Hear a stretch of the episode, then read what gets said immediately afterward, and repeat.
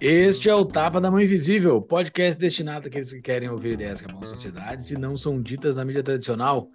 Bem-vindo, Paulo Fux. Tudo certo, Júlio? Tudo certo, cara. Hoje vamos falar de um assunto polêmico, né? Muito, muito polêmico e que acho que o timing que a gente botou esse episódio vai ser muito bom, porque estamos no meio da, da, da disputa do segundo turno pela alma do Brasil. Então, para todo mundo que tem dúvidas aí sobre, a, enfim, a segurança das urnas eletrônicas, a gente tentou fazer um episódio para explicar e ouvindo uma pessoa que ajudou a construir a urna eletrônica. Então, fica, fica a dica. E, Júlio, muito obrigado né, ao Regis Rigolino, que é um dos co-apresentadores lá do Beyond the Cave, podcast que eu e o Júlio já, vamos, já fomos entrevistados, que entrevistou o mesmo convidado e fez a mão aí de nos colocar em contato com Carlos Rocha. Mesmo que você tenha ouvido a entrevista do Beyond the Cave, a gente procurou explorar alguns assuntos que não tinham sido tratados naquela entrevista, são entrevistas, a meu ver, complementares, e a entrevista do Carlos no Beyond the Cave vai estar nas show notes do episódio para você acompanhar. Exatamente. E o nosso parceiro, Fux? Temos a DBI Contabilidade, a contabilidade do Tapa, que ajuda você a construir a sua empresa aqui no Brasil, ajuda você a entender como é que funciona a máquina estatal na, no relacionamento com o empresário. Né? A DBI resolve por você, descomplica todas as questões legais que a gente precisa cumprir para fazer funcionar uma empresa nesse país. E é uma empresa com 25 anos de experiência, mais de 300 clientes. Então, pessoal, podem procurar eles no arroba DBI Contabilidade no Instagram ou no nosso site tapadamãoinvisível.com.br barra DBI. O Carlos, né, pessoal, só apresentar ele aqui. Carlos Rocha, engenheiro formado no ITA em 77, presidente do Instituto Voto Legal, empresário que liderou o desenvolvimento e a fabricação da urna eletrônica brasileira, membro de conselhos de administração de empresas, foi cofundador da Fundação Casimiro Montenegro Filho, presidente da ABComp, Associação Brasileira de Computadores e Periféricos, e membro da CONIM, Conselho Nacional de Informática e Automação. Uh, e se você quer ser nosso apoiador, seja o nosso apoiador lá no Apoia-se. Mas hoje eu vou passar para vocês aqui um relato de um apoiador nosso. Por que, que você tem que ser apoiador do Tapa da Boa Invisível? Ele fez questão de nos mandar um áudio aqui para tentar convencer você que não é nosso apoiador ainda a ser nosso apoiador. Ouçam o recado do Cássio Siqueira. Fala pessoal, você que gosta do Tapa da Mão Invisível, mas ainda não é um apoiador, meu nome é Cássio Siqueira, eu sou fisioterapeuta de São Paulo e sou um apoiador, eu sou um patrão do Tapa da Mão Invisível. Eu conheci o podcast provavelmente ouvindo a entrevista de um candidato, de um é, político do Partido Novo e imediatamente gostei e, para falar a verdade, eu me apaixonei, eu maratonei todos, as, todos os episódios e ainda assim demorei um tempo a virar um apoiador. É, tomei a decisão de apoiar, entendendo que uma iniciativa como essa precisa ser apoiada, precisa continuar. E com apenas 10 reais você vira um apoiador.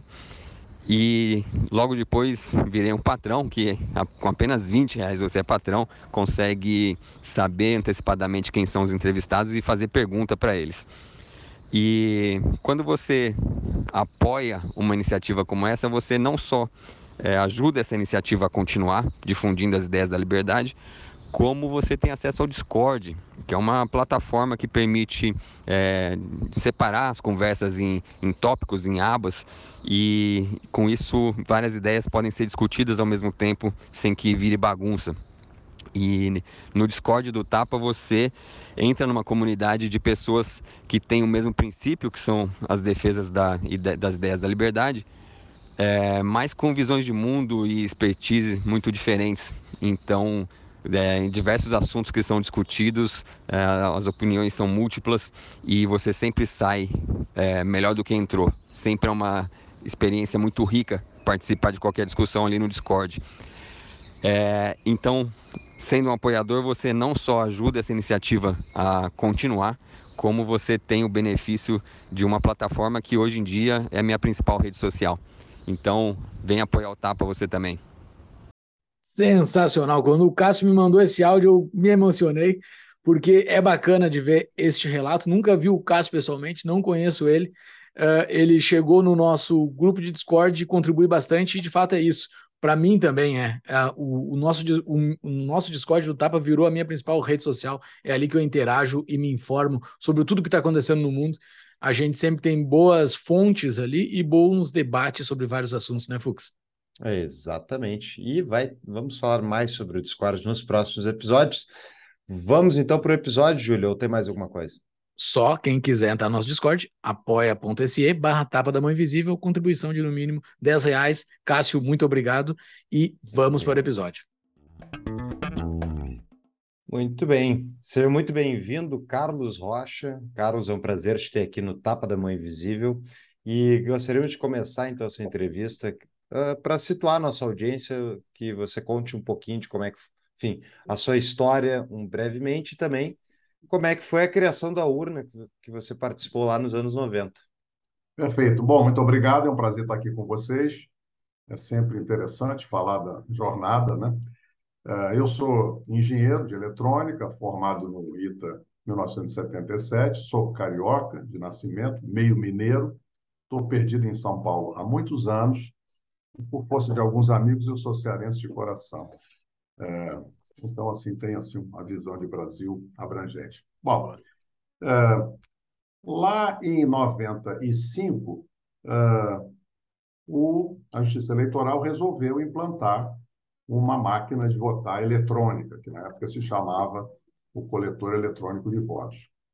O Tribunal Superior Eleitoral já tinha feito um trabalho muito interessante nessa transformação digital. A gente discute isso muito no, no mundo privado, mas é interessante ver que logo cedo uh, houve uma visão estratégica muito positiva de que para se garantir uh, eleições transparentes era muito importante realizar essa transformação digital. Então, o tribunal primeiro fez o recadastramento eleitoral e até hoje a Justiça Eleitoral tem possivelmente o melhor banco de dados uh, de brasileiros né, ao longo dos anos, porque tem toda a parte de recadastramento, teve a coleta de biometria para o Instituto do Eleitor.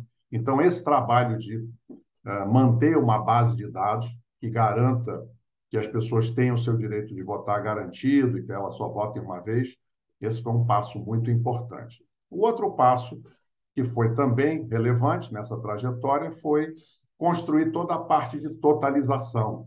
Né? Lá na década de 80, década de 90, houve questionamentos, uma eleição uma vez no Rio de Janeiro, onde os processos de totalização eram terceirizados. Né? E tem um caso lá da eleição do Brizola que causou muita uh, discussão. Então, houve um avanço importante da Justiça Eleitoral se equipar, montar um centro de processamento de dados e implantar toda a infraestrutura para realizar uma totalização uh, bastante ágil, né, como a gente viu acontecendo, uh, e que cobre os números do Brasil inteiro. Esses dois avanços, então, já vinham sendo feitos. E o terceiro avanço foi criar uma uh, votação eletrônica, e foi isso que foi feito. E para fazer isso, uh, o Tribunal Superior Eleitoral convidou alguns técnicos, nisso eram quatro técnicos, por acaso dois colegas do ITA contemporâneos, e dois profissionais do INPE, todos bastante experientes. Essas pessoas escreveram é, um conjunto de requisitos funcionais que então deveriam ser utilizados por potenciais fornecedores para construir, projetar e construir um equipamento. No final de 95, foi feita uma licitação para compra de uh, coletores eletrônicos de voto, que era o nome do produto na época, antes dele se chamar urna eletrônica, e para esta concorrência participaram três empresas, cada uma com o seu produto. Eram produtos bem diferentes entre si.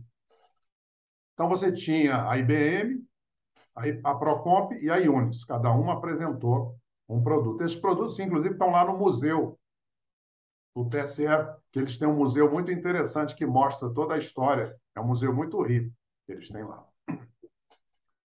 E nós, enfim, tivemos o privilégio de ter a proposta apresentada pela Unisys vencendo a licitação, uh, com o produto que nós desenvolvemos e com a tecnologia que licenciamos para a Unisys para fornecer esses produtos ao TSE.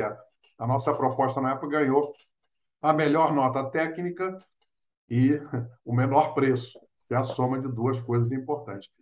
Uh, no início de 96, meados de março, a Unis, então, assinou um contrato para fornecer as primeiras quase 80 mil urnas uh, para serem utilizadas nas eleições de 97, quando votaram 32 milhões de eleitores em 57 cidades. Eram, acho que, 27 capitais, né? E uh, outras uh, 30 cidades com mais de 200 mil eleitores na época. Isso dava um total de 32 milhões de pessoas. A eleição transcorreu muito bem, foi um sucesso. Uh, no ano seguinte, que foi 1997, o Congresso aí aprovou uma lei mais detalhada, onde ele definiu que, a partir daquele momento, a votação e a totalização seriam feitas em sistemas eletrônicos pela Justiça Eleitoral e, por outro lado, que a fiscalização desse processo seria conduzida pelos partidos políticos então, criou-se esse equilíbrio, onde, por um lado, a Justiça Eleitoral conduz as eleições e, por outro lado, os partidos que têm os seus candidatos conduzem um processo de fiscalização que pode, inclusive, ser feito com um sistema próprio. Uh, bom, resumidamente, essa história. Sim. Não sei se vocês querem aprofundar algum detalhe. Só um detalhe técnico aí. Essa Unis, ela é brasileira e ela desenvolveu hardware e software da urna? Ela que faz tudo até hoje? Não, não. É, quem desenvolveu o hardware e software foi a nossa empresa. Tá? E nós, inclusive. É, empresa é, estatal, uma empresa. Não, empresa brasileira, que eu sou sócio da empresa, controlador da empresa. Essa empresa se chama Omnitech, ela é que fez esse desenvolvimento, né? é uma empresa de serviços, de engenharia, ela fez esse desenvolvimento ela licenciou para a Unisys e a Unisys participou com a nossa tecnologia nas licitações de 95 e de 97.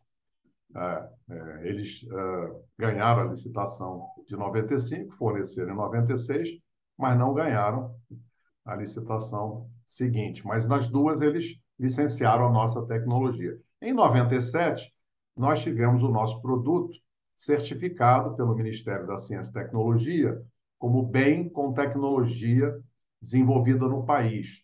Isso é uma certificação que existe na legislação de tecnologia da informação, antigamente chamava Lei de Informática, e é um incentivo para que uh, produtos que sejam desenvolvidos com tecnologia brasileira e que tenham significativa inovação tecnológica, eles tenham uma condição favorecida em licitações de técnica e preço de acordo com a lei de licitações.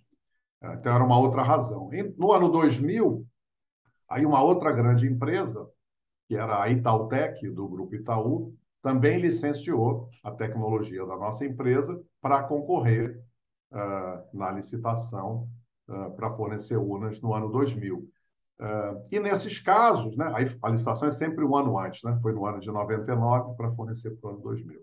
E nos três casos em que essas duas grandes empresas apresentaram termos declarando, declarando que a tecnologia era licenciada do nosso produto, do nosso projeto, eles, essa, essas declarações foram consideradas válidas pela Justiça Eleitoral e as empresas participaram normalmente. Nas três ocasiões, apenas na primeira foi vencida pela Unis com o nosso produto. Independente disso, é, até hoje né, existe uma quantidade muito grande de urnas que usam o nosso projeto, o nosso design, a nossa tecnologia, os nossos processos. Em 2016, o TSE fez uma contratação uh, de um projeto no setor privado, um instituto de P&D privado, inclusive por nossa uh, recomendação, para desenvolver uma urna que pudesse emitir um comprovante impresso do voto.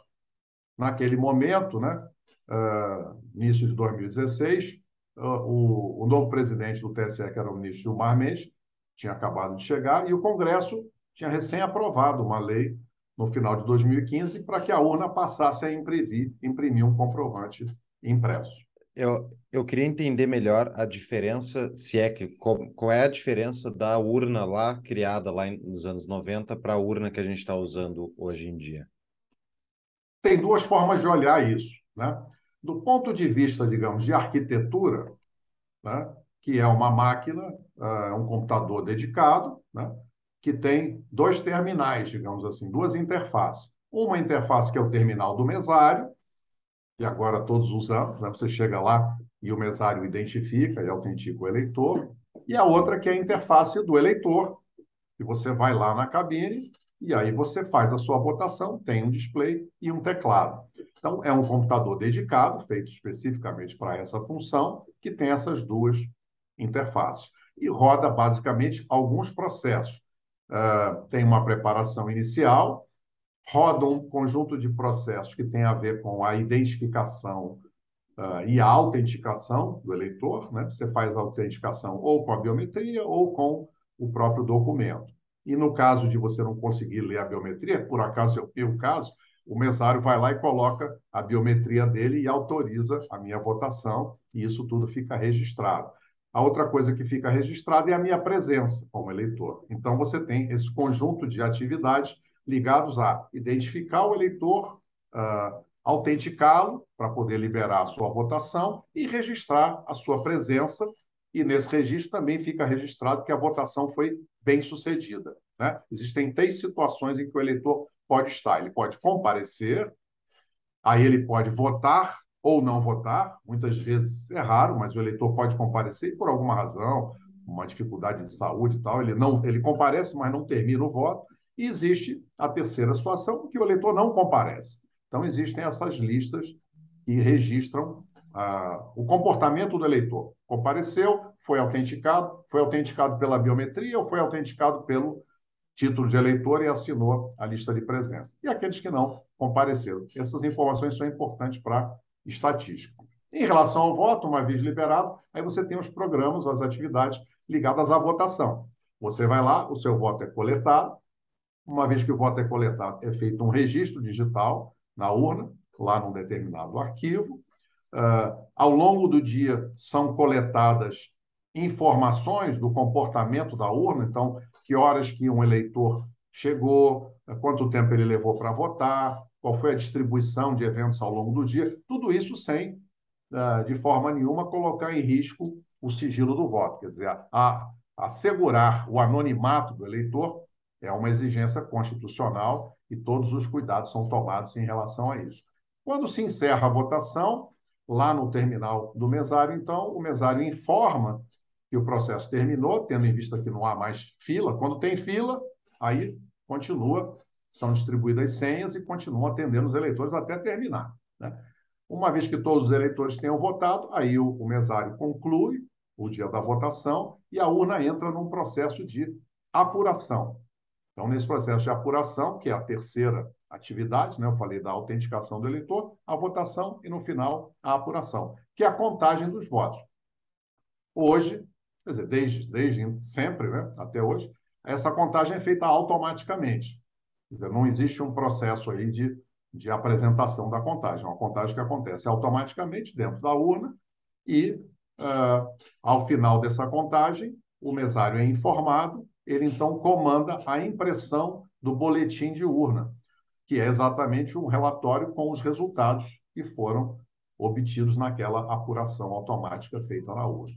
Uma vez que são emitidos os boletins de urna, é gerada também uma memória de resultados, que é um pendrive. É um pendrive num formato especial lá da Justiça Eleitoral para poder facilitar os processos, para encaixar direitinho na urna, depois para levar para o TRE.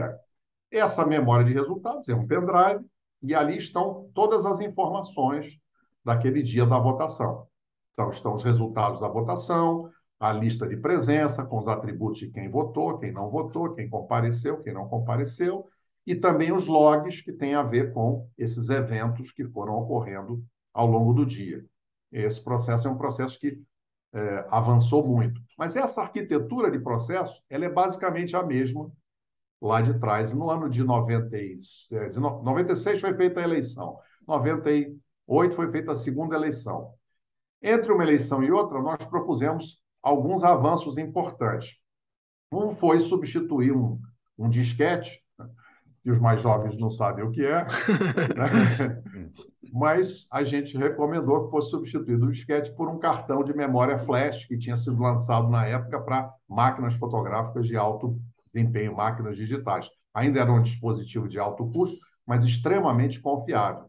Né? E a outra mudança técnica foi incluir uma impressora térmica, porque a impressora original, por exigência dos requisitos, era uma impressora que tinha uma fita de tinta, imprimia num papel, e aquela impressora gerou várias dificuldades operacionais. E aí o TSE aceitou as nossas propostas e até hoje a urna funciona com o cartãozinho de flash, o mesmo cartãozinho de flash que a gente propôs. É natural que, com uma equipe muito qualificada que a Justiça Eleitoral tem lá, não só no TSE, que eles têm um time muito bom, mas existem profissionais qualificados no Brasil inteiro, nos TREs, e eles colaboram, trocam informações. Esse sistema vem evoluindo né, muito ao longo dos anos. Nos primeiros anos, todo o software foi feito pelo fornecedor. Então, quando nós fornecemos as primeiras urnas, todos os programas ligados à urna e ligados à transmissão dos dados eram todos desenvolvidos pela empresa que fornecia. A nossa equipe, que eu coordenei, desenvolveu esses programas. Nós usamos, na época, um, um sistema operacional desenvolvido no Brasil por uma empresa que se chamava Microbase. E funcionou muito bem, era um pessoal muito qualificado. Ao longo dos anos, esse processo foi evoluindo, até que, por volta de 2006, se não me engano, o tribunal já tinha aí uma equipe própria, já tinha decidido internar esse desenvolvimento e passou a fazer todo o desenvolvimento agora também da urna eletrônica dentro de casa. Então, o TSE vem desenvolvendo, uh, isso é um processo, então, lá se vão 16 anos. Então, eles têm um time bastante completo. Hoje existe nessa área de TI, por informações que a gente uh, recebeu, em torno de 140 profissionais né, na área de TI como um todo, né, em várias áreas, e outros 280, o dobro disso, que são colaboradores terceirizados contratados. Então, tem lá mais de 320 pessoas, né? uma equipe bastante robusta, e pessoas com mestrado, com doutorado. Né? Então, assim, o time é bom e eles vêm evoluindo ao longo dos anos. Uh, decidiram substituir, na época, o sistema operacional, que primeiro foi esse brasileiro, depois teve um, uh, se não me engano, foi o Windows CE, e eles então migraram para o Linux e passaram a fazer isso tudo dentro do próprio TSE. Uh, interessante, ali naquele, naquele processo que você descreveu muito bem ali, a identificação do eleitor, a apuração do voto, a, a, captura do voto, a, a, apuração em si, e depois tem a transmissão, né, para o TSE, Sim. porque vai tudo para o TSE. Não Sim. é do local ali que o cara manda isso, né? Como é que ele, como é, como é que ocorre esse, esse caminho? Uh, porque, assim, só para esclarecer, eu sou ignorante em tecnologia aqui, eu, eu não entendo. Tá, então, vou fazer perguntas extremamente básicas aqui, tá? Desculpa se é alguma coisa muito boa. São ótimas. Não, na realidade, Júlio. Como é que manda isso? Como é que, como é que sai dali e chega no TSE, que a gente fica apurando no dia da apuração, fica aquele negócio, pá, pá, pá, pá, fica pipocando ali. Como é que tá chegando lá?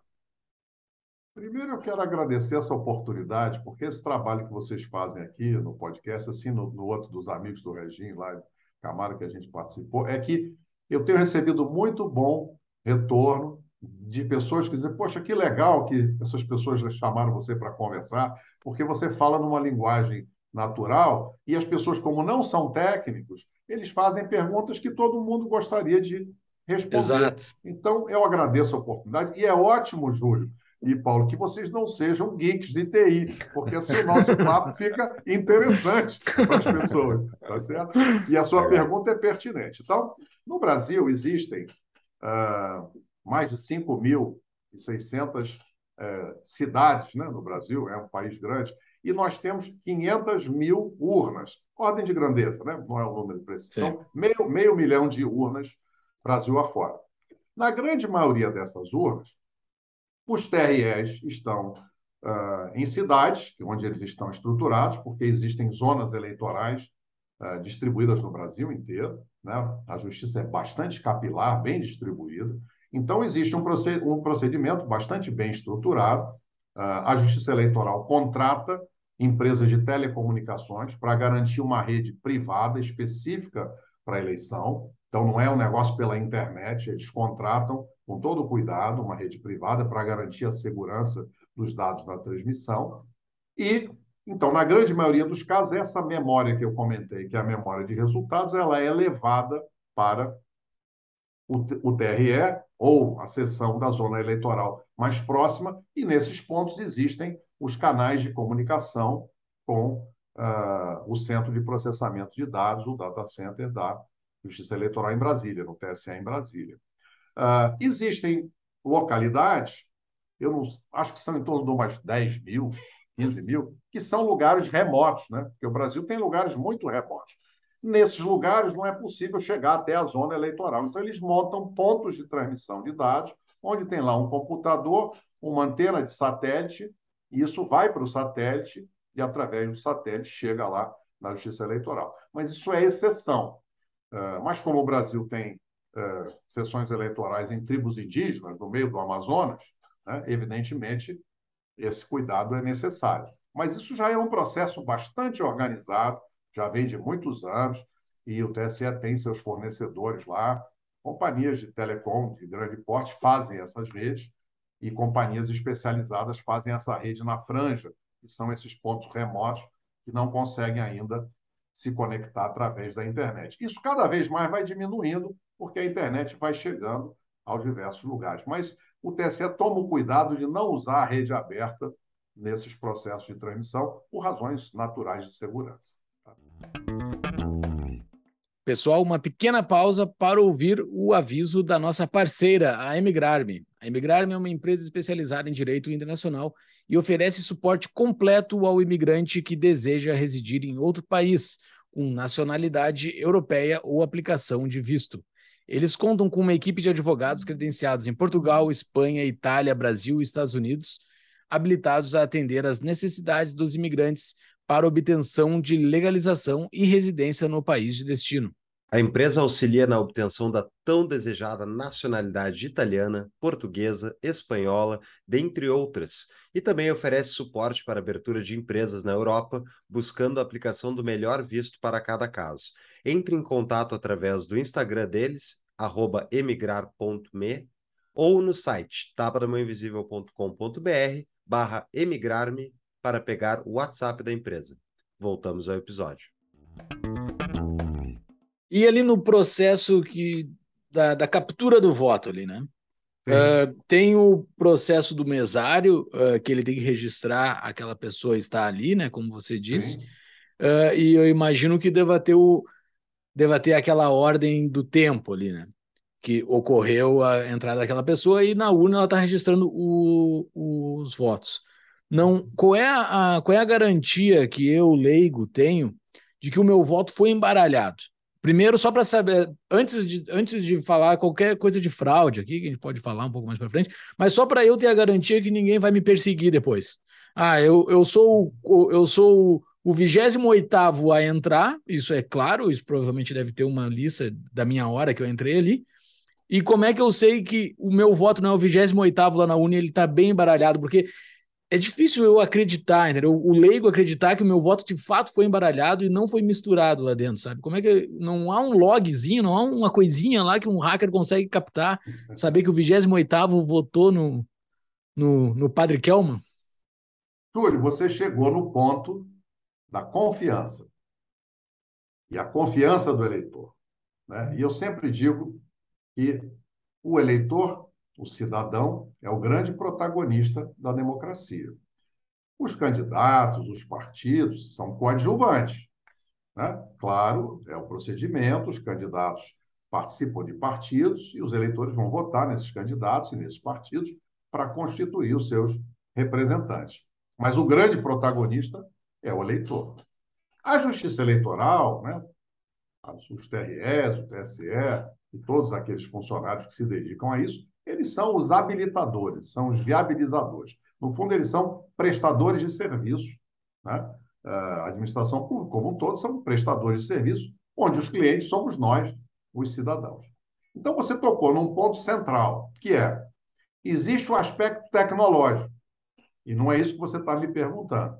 Né? Dizer, quando a gente trata prospecto tecnológico, aí podem ver, vir argumentações técnicas, camadas de segurança, testes de segurança, tudo isso é perfeito, é importante, é tratado, mas isso é interno, isso é entre técnicos, que é uma fração muito pequena da sociedade, as pessoas que têm, de fato, por acaso profissional ou acadêmico, uma formação e podem formar um juízo de valor e, eventualmente, ficar mais tranquilos porque elas compreendem, talvez, a tecnologia com mais profundidade. A grande maioria dos brasileiros é leiga. Vê o seu Sim. celular, vê o seu celular travar, vê o seu computador travar, não é? Enfim, vê o microfone dar ruído, como a gente estava falando antes aqui. Ou seja, como é eu estou gente... a, é, só um pequeno parênteses, eu estou a 10 mil quilômetros de vocês, eu estou nos Estados Unidos. A gente está ah. falando em, em, em, tempo real aqui, para mim isso é mágica. Eu não faço a mínima ideia como isso pode acontecer. Então me dizem que funciona, eu estou vendo que está funcionando, então ok, mas claro. não entra na minha cabeça de leigo como isso funciona, entendeu? Então claro. é, essa é a cabeça do leigo, assim, né? Não, excelente. Então eu sugiro que a gente é, separe essa sua pergunta em três aspectos, ok? O primeiro aspecto é o aspecto técnico. E vamos dizer o seguinte: o sistema eleitoral brasileiro é um bom sistema, a urna eletrônica é um bom produto, é uma boa solução, e é por isso que ela está aí há mais de 25 anos funcionando e ela segue funcionando, é porque é uma boa solução, não é? E os profissionais que estão lá no, no TSE e na Justiça Eleitoral como um todo são bons profissionais. Senão, uma eleição como ontem não teria transcorrido com tranquilidade que transcorreu. Você está falando de meio milhão de urnas, com quase 150 milhões de eleitores, mesmo com abstenção normal aí de 20%, você está falando em 130 né, ou 120 milhões de pessoas, né? e as coisas transcorreram naturalmente. Há falhas, claro que há falhas, porque não existe tecnologia perfeita. Tecnologia como a natureza, ela tem as suas imperfeições. Então, onde há equipamentos, há falha de hardware. Onde há programas, há falha de software. E onde há pessoas, há falhas humanas. E tudo isso é normal. Nós só temos que tratar. Então, tirando a tecnologia da frente, tem o como é feito.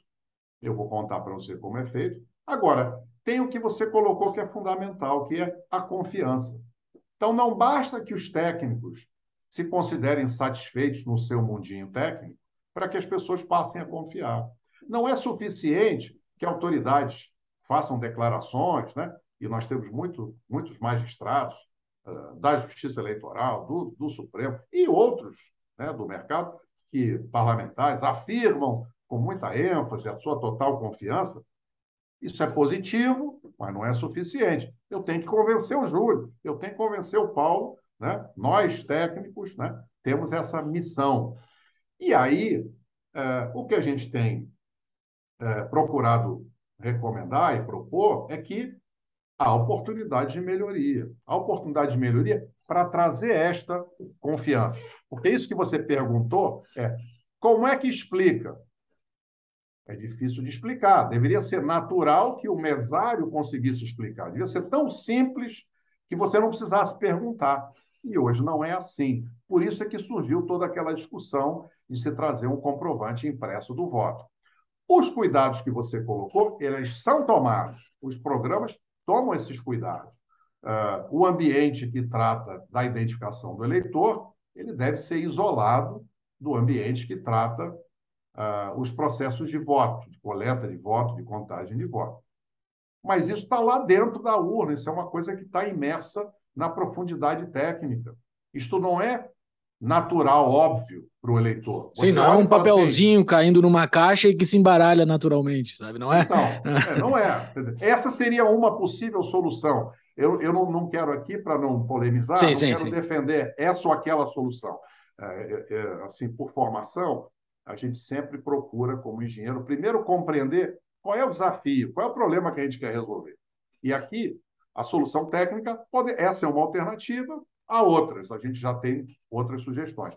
Mas o, o crítico aqui, e que precisa ser compreendido, e na nossa opinião ainda não foi compreendido, ainda os magistrados que lideram esse processo não perceberam que existe uma oportunidade de avanço, que é trazer avanços que não tem a ver com o fato que não é seguro. É seguro, mas a discussão não é essa. A discussão é como é que você fica convencido de que o seu sigilo está garantido, além de alguém lá, alguma autoridade, declarar para você? Você está me perguntando é porque a declaração não te, não te satisfez. Ou seja, além da autoridade me garantir, poxa, me conta aí, como é que é esse negócio? É, né? E hoje é uma dificuldade. Eu digo para você, eu posso dizer a você que o sistema é bem feito, que tem testes bem feitos, mas de fato não é natural. E não é natural por quê? E essa é uma das sugestões que a gente tem feito de aperfeiçoamento. Ora, você chega na sessão eleitoral e tem um computador. Lá no começo, ninguém sabia bem o que era computador, não era todo mundo que tinha computador. Mas hoje, todo mundo tem computador. Hoje, o celular é um computador. Aí você chega lá e o cara diz: Vamos fazer a sua identificação aqui, coloca o seu dedo, vamos fazer a sua biometria. Você já sabe o que é isso porque você fez o seu credenciamento biométrico. Você vai no prédio da esquina, o cara pede você para botar o dedinho. Biometria você entendeu. O cara digita o seu documento, pega o seu documento, seja no celular ou no, ou no papel. Então, o cara pega a sua biometria, digita o seu documento, confirma o seu nome. Na minha sessão pediram as duas coisas, para eu assinar a lista e para eu fazer a minha biometria. Aí o mesário diz: pode ir lá votar. Aí eu olho, tem um cabo saindo assim do terminal do mesário e está indo lá para o computador. Eu digo, mas você acabou de me pegar minha ficha completa aqui, com biometria e tudo. Eu vou votar? O meu voto é secreto? Aí o cara diz, claro que é secreto. Eu digo, mas dá para você explicar para mim? Não sei explicar, não. Você pergunta lá para o chefe lá. Então, é evidente que, apesar de que a técnica trata o tema, essa arquitetura, onde eu misturo a identificação com a coleta de votos, ela traz um desafio de como é que eu explico para as pessoas. Ora, então, ali na frente, passada essa polarização toda, me parece haver uma oportunidade natural de se repensar essa união das atividades ligadas à autenticação do eleitor com as atividades ligadas ao voto no mesmo equipamento. Isso em outros lugares não é assim. Essas coisas são separadas. E aí surge uma segunda oportunidade de evolução, que essa sua dúvida, Júlio, traz, que é o seguinte: além dessa dúvida, o que, que a gente viu acontecer em muitas sessões? Longas filas. Até nessa, nessa eleição me surpreendeu, as filas foram até maiores. Eles comentaram algumas razões que poderiam ter a ver com isso, a biometria, dificuldade de biometria, enfim, um mundo de razões. Mas a razão central, que aí os técnicos em logística conhecem bem, é um negócio chamado teoria das filas, que é muito bem estudado. Que é quando você tem uma fila única, isso vale para a fila de pessoas na padaria, isso vale para né, vale para a fila de eleitores na votação, vale para uma fila de carros que estão entrando no estacionamento. Se você só tem uma fila única, é uma fila só, e só tem uma entrada, então, por exemplo, você chega no shopping, só tem uma cancela. Você chega na urna, só tem um terminal do mesário para você se autenticar. Né? Imagina que você chega na padaria para comprar seu pãozinho, só tem uma mocinha para atender você. O que, que acontece? Se cada evento daquela atividade demora um pouquinho mais, atrasa um pouquinho, por qualquer razão, a, a cancela demorou para abrir, a pessoa que está comprando pãozinho se atrapalhou, e o pãozinho acabou, ela teve que ir lá na cozinha, atrasou. Quando a fila é única, que é o caso da sessão eleitoral, qualquer atraso ele vai se acumulando. Então, a pessoa que chegou lá às sete da manhã, às oito da manhã, votou rapidinho. Aí, de repente, às dez da manhã, acumulou um pouquinho, tinha uma senhora idosa com alguma dificuldade, né? ou eu que sou idoso aqui me atrapalhei. O que, que vai acontecer? Aquele atraso que eu gerei no processo, ele vai para dentro da fila e não tem mais como recuperar esse atraso. Ele vai se acumulando na fila, porque vão chegando pessoas, novas atividades, por exemplo, o meu caso é a leitura da biometria. Tenta uma vez, duas, três, quatro, quantas vezes ele quis, acho que umas cinco vezes ele leu, não conseguiu ler. Se várias pessoas naquela sessão enfrentam um desafio parecido, ou se elas têm dúvidas, esses atrasos vão se acumulando. E aí, você, de repente, está lá às 5 horas da tarde, ainda tem gente esperando que só conseguiu votar às 8 horas da noite. Então, nessas eleições, claramente, um ponto de atenção a ser avaliado para um aperfeiçoamento futuro é a fila. E aí, para resolver a fila, Uma oportunidade seria separar as atividades de identificação e autenticação do eleitor das atividades de votação. Em outros países, isso é assim. Você, quando chega para votar numa sessão eleitoral nos Estados Unidos, por exemplo, você vai numa mesa e você se identifica, mostra sua carteira de motorista e tal. Eu sou o Júlio, eu sou o Carlos, eu sou o Paulo, beleza? Ok, você está identificado? Você mora aqui no estado? Moro. Tem lá uma checagem. Agora você pode votar. A votação é feita numa máquina separada. Você tem várias cabines, várias máquinas, e você escolhe qualquer uma. Primeira vantagem. Ora, não tem atraso, né? Porque na hora que você, se você tiver uma mesa com três posições de identificação, essa essa uh, identificação vai acontecer e se separar alguém aqui numa pessoa, aí a, a fila continua andando nas outras duas. E uma vez que as pessoas terminaram a identificação, elas vão numa outra cabine para votar. Se aquela pessoa demorar muito na cabine, você vai na do lado.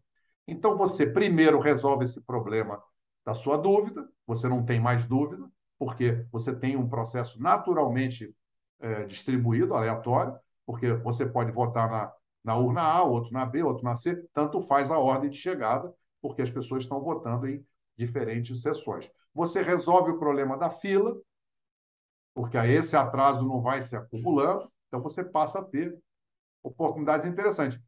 Isso seria uma mudança estrutural, porque nós estamos aqui há 26 anos fazendo tudo do jeitinho que foi pensado lá em 95 e não mudou absolutamente nada. A eleição é exatamente igual ah, nos procedimentos, né? mudou a tecnologia, evoluiu, mas os procedimentos são absolutamente os mesmos. Então, está aí uma oportunidade a ser analisada a partir do ano que vem, Será que não deveríamos fazer uma mudança nessa arquitetura para não ter essa dúvida em relação ao sigilo do voto e para resolver o problema da fila? E, e na realidade, resolvem-se outros problemas também. Então, há outras oportunidades de melhoria. Então, eu diria que esse assunto que veio na agenda, uma coisa positiva é vocês me chamaram para discutir urna eletrônica, que é uma coisa árida, técnica, num podcast geral. Legal, quer dizer, as pessoas estão com isso na agenda. Então, quem sabe nós chegamos no momento de pensar coisas novas, né? E, e, e atender essas dúvidas. E veja que eu não estou dizendo que está ruim, não estou dizendo que, que é inseguro, eu estou apenas reagindo a uma dúvida que você apresentou, que é válida. Diz, como é Sim. que eu acredito nisso? Eu tenho que confiar, né? Sim. Sabe, Carlos, aqui no, no, episódio, no, no podcast, no canal, a gente trata seguidamente de Bitcoin. E Bitcoin tem uma frase muito forte do que é não, não confie, verifique. E, e essa, eu acho que a ideia da confiança na urna é uma coisa que preocupa muita gente, que nem a gente estava falando antes dos leigos, né? Uh, tu comentaste antes sobre a, o, a impressão que sai da urna ao término de, da apuração. Sim. Isso, isso não seria uma possibilidade de fazer uma contraprova em relação à, uhum. votação que é, que é uh, somada lá no TSE, somar todos os boletins de urnas aí de todas as sessões do país e ver se os votos batem? Sim, isso é feito. Esse, isso esse ano foi feito é, pelo Tribunal de Contas da União. Eles anunciaram que iam fazer uma análise estatística, eram um pouco mais de 4 mil sessões eleitorais, onde auditores da, do Tribunal de Contas da União em diversas cidades, diversos estados, eles iriam às sessões e coletariam essas informações para fazer uma avaliação estatística. Esse é um ponto muito positivo do sistema atual, que é um, o fato de que o próprio uh, ah, TSE, os técnicos, perceberam que seria interessante gerar uma maneira simples de pessoas interessadas, auditores, fiscais de partido, ou eleitores, de uma forma geral, pudessem ir às sessões eleitorais coletar os resultados no final do dia e fazer um acompanhamento. Esse é um processo que vem evoluindo. Uh, há um mérito importante uh, no TSE que foi criar esse código, esse QR Code, que hoje se tornou comum, aquele cupom né, fiscal da, da padaria que eu comentei, vem com um código né, de dois, duas dimensões, que é o QR Code, e o boletim de urna também. Então, quando você lê aquele código, você consegue extrair uh, todos os dados daquela sessão eleitoral. Quem também fez um acompanhamento similar foram uh, os militares das Forças Armadas. Eles também criaram menor, procedimento menor, eu acho que foi em torno de 500 sessões eleitorais, então um décimo do que fez o Tribunal de Contas, mas essa já é uma auditoria muito interessante e que traz confiança, sem dúvida, para uh, a totalização, que é aquilo que sai da urna e aí totaliza. O próprio sistema, eu acompanhei, né, tenho interesse, não fiquei acompanhando direto no, no site do TSE, muito bem feito, o sistema evoluiu muito, você consegue acompanhar as votações, consegue olhar para vários estados, então houve um avanço muito grande. Uh, então, esse processo da saída da urna dos resultados até a totalização, existe uma oportunidade. Onde é que existe ainda uh, avanços interessantes nessa parte da totalização? Porque vocês devem ter visto aí né, candidatos que tiveram diferentes resultados fazendo perguntas. Poxa, como é que pode em Minas Gerais uh, as pessoas votarem no governador, no senador, no deputado e o candidato, digamos, da outra corrente é, tem mais votos. É intuitivamente conflitante. As pessoas deviam votar para presidente no candidato que está alinhado com o pensamento do governador, do senador que foram lá eleitos. E lá o resultado foi ao contrário. Então, existe esta pergunta. Que, de novo, não estou aqui dizendo que teve fraude, estou dizendo que as pessoas têm dúvidas e que essas dúvidas elas precisam ser tratadas, porque o grande cliente é o eleitor. Não é? Uh, e aí fica até uma sugestão lá para os ministros, que estão sempre discutindo esse assunto, há aí uma oportunidade de trazer uma consultoria de marketing, de varejo. Eu tenho amigos que são especialistas nessa área, né, que fazem exatamente esse tipo de trabalho, que é você dizer para os executivos da organização, ele faz isso em várias grandes empresas privadas, dizendo: olha, o cliente é a sua missão, o cliente é a sua prioridade. Não basta você perguntar para os técnicos da TI se está tudo legal. Isso não é suficiente. O cliente precisa estar convencido. A tecnologia pode ser maravilhosa, mas se a forma como isso é comunicado e se a forma como isso é percebida não satisfaz, não é suficiente, a gente tem que melhorar, a gente tem uma oportunidade de melhorar. Então, acho que esse é um ponto que precisa ser tratado. Uma coisa que a gente vai ver, acho eu, em breve, é que esses dados todos que começam a ficar disponíveis também vão ser analisados por ferramentas de inteligência de dados. Hum. Então, você começar a fazer essas comparações. Como é que é a diferença dos votos entre candidatos de uma corrente, de um partido, da outra corrente? Esse cara não é parceiro daquele, não está fazendo campanha junto, a votação dele não deveria ser parecida?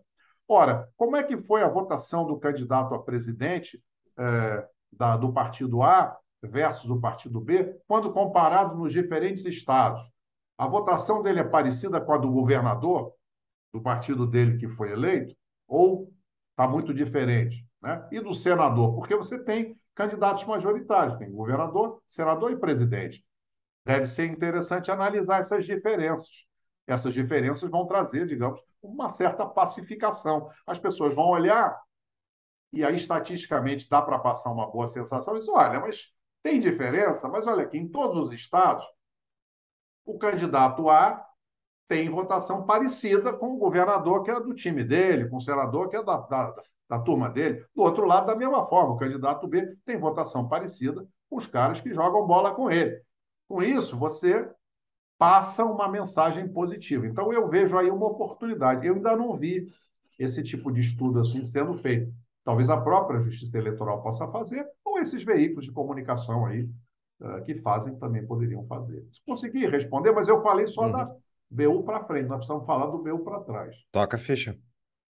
Bom, quem discute esse tema faz tempo faz essa pergunta que o Júlio fez.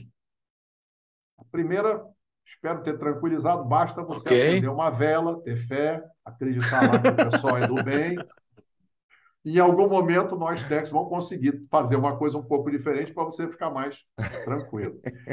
Aí você vai lá e vota. Essa pergunta me foi feita pelo diretor-geral de um TRE de um estado importante. Eu estava fazendo um trabalho de aprendizado, meu aprendizado, do nosso time, né?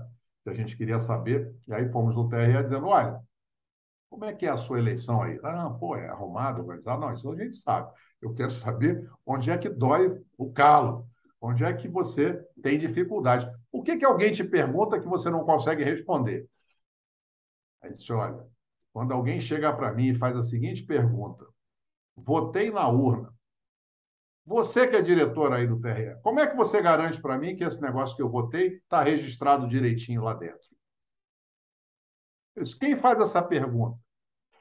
Eleitores fazem, pessoas que me conhecem, candidatos, e até juízes eleitorais me perguntam, porque as pessoas perguntam para ele. Ou seja, hoje, o sistema não é intuitivo na forma como ele está, de tal sorte que a pessoa vá lá e faça sua coleta de votos e olhe para a forma como a coisa é processada. Digo, tranquilo, tenho certeza que está tudo registrado. Infelizmente não é assim. As pessoas saem com a pulga atrás do orelha, dizendo: será que o meu voto foi registrado direitinho? Eu até acredito, mas porra, tem um cara ali que está reclamando, está falando alto, está dizendo que tem problema, que o voto dele. Será que eu posso confiar plenamente? Ou seja, vira uma questão de fé. Então, aqueles que defendem o comprovante impresso do voto, na realidade, não é uma questão de desconfiança do sistema, é uma questão de trazer mais confiança intuitiva para o eleitor. Não é uma discussão se tem fraude ou não tem fraude, isso, isso é um, está num outro patamar, isso deve ser discutido Sim. pelos especialistas, pela Polícia Federal, lá pelos caras que tratam de problemas, digamos, legais ou problemas é, técnicos, digamos, é, inadequados. Mas quando você olha para o marketing do consumo, quando você olha para a percepção intuitiva do consumidor, hoje a gente tem uma discussão muito grande né, nas empresas que atendem varejo, clientes, de uma forma geral, banco, seguradora, grandes varejistas, que é a experiência do consumidor, tal da CX, Customer Experience, é um nome bonito, né? Mas isso tudo tem a ver com eu garantir a satisfação do cliente, ele tem uma percepção natural de que ele está sendo atendido de maneira correta, de que aquele preço que está sendo oferecido é um preço justo, né? de que aquela aquela condição que o banco, que a seguradora está dando, aquela cobertura de saúde para ele, aquilo está dentro da regra. Ou seja, existe uma preocupação intrínseca no mundo atual de olhar para o cliente e dar total prioridade ao cliente. Quer dizer, o cliente tem que sair satisfeito e essa não é uma percepção técnica, essa é uma percepção emocional, é a tal da inteligência emocional. Então, quando eu venho aqui no podcast, você faz essa pergunta. Quando eu vou lá no Regina, ele faz a pergunta. Vou no meu amigo no boteco da quinta-feira, ele faz a mesma pergunta. Está claro que existe uma oportunidade de melhoria, não é? E onde é que está essa oportunidade? O sujeito vota e ele não tem um elemento para verificar o seu voto. Essa é a essência do problema. Tem até um filminho que viralizou aí, que o cara chega na loteria esportiva faz lá a sua aposta na loteria esportiva, aí ele diz, me dá meu comprovante. Aí o rapaz, não, não, nós agora temos um modelo novo, pode ir embora tranquilo que a sua aposta está aqui registrada. Aí o cara fala, não, mas peraí, e se eu ganhar na Mega Sena? Não, só volta aqui que está tudo garantido, a gente vai lhe assegurar o prêmio. Não, não, eu quero levar meu recibo. Não, só não leva mais recibo não, porque agora não tem mais isso. Então fizeram essa ironia. Né? Uhum. Você vê que quando há confiança, por exemplo, no seu pagamento de cartão de crédito. Né? Hoje em dia, a gente paga com cartão, crédito, débito, que seja, e vem a maquininha. Todo mundo hoje já usa a maquininha. Já se tornou uma coisa mais ou menos natural confiar na maquininha, né? porque tem aquela pressão da preservação ambiental. Não quero imprimir um comprovante porque vou derrubar a árvore. Né? Eu tenho uma filha que é engenheira ambiental, ela diz: pai, você não pode pegar comprovante, você não pode a Luísa, a Luísa me dá dura aqui. Você não pode negócio de cartão de visita, não tem mais cartão de visita. Então você vai comprar com cartão de crédito, o cara chega e fala: "Só quer o comprovante?" Eu digo, "Não, me mostra aí o seu comprovante que eu fico satisfeito". Como é que ele faz? Ele imprime o comprovante do lojista, porque ele ainda tem que guardar o comprovante pelos procedimentos lá dos cartões de crédito. Aí ele vem com o comprovante, você lê o valor, fala: "Não, o valor está registrado direitinho. Não precisa tirar uma cópia para mim". E foi isso que os defensores do comprovante impresso do voto pensaram. Ou seja, imprime um comprovantezinho, a urna não é para mim, não vou levar esse comprovante para casa. Mas eu só queria ver e saiu impresso o meu voto, porque aí eu saio mais tranquilo, ou seja, eu tenho essa confiança intuitiva que o Júlio está cobrando. Então, essa é uma oportunidade que precisa ser tratada. Nós demos uma sugestão para resolver isso, sem precisar imprimir o voto, que é trazer uma confiança externa. Né? No mundo atual, a gente tem o comprovante digital do cartão, a gente tem a nota fiscal eletrônica. Ora, nossa sugestão, né, até no ano passado foi feita para o TSE, em duas ocasiões, seria você trazer a cadeia de confiança da certificação digital, que é usada, por exemplo, para imprimir uma nota fiscal eletrônica, e no final do processo de votar, quando você termina e aperta confirma, em vez de só aparecer o blim, blim, blim lá e terminar e aparecer fim, naquele momento poderia aparecer uma cédula eletrônica, da mesma maneira que tem uma nota fiscal eletrônica. Então você olharia para aquilo e falar: ah, o meu voto está todo reunido nesse documento aqui. Eu não vou levar comprovante, mas eu estou vendo na tela. Alguém vai dizer assim: não, mas não faz diferença nenhuma, tecnicamente, mas do ponto de vista da confiança faz. No fundo, não é uma discussão só tecnológica, é uma discussão de confiança do consumidor, do eleitor. Se ele puder, no final, dizer: você terminou, né? Dá uma olhadinha aqui. Esse aqui é o seu voto eletrônico. Se você concordar, você dá um confirma adicional. o cara fala: ah, eles registraram o voto e me mostraram.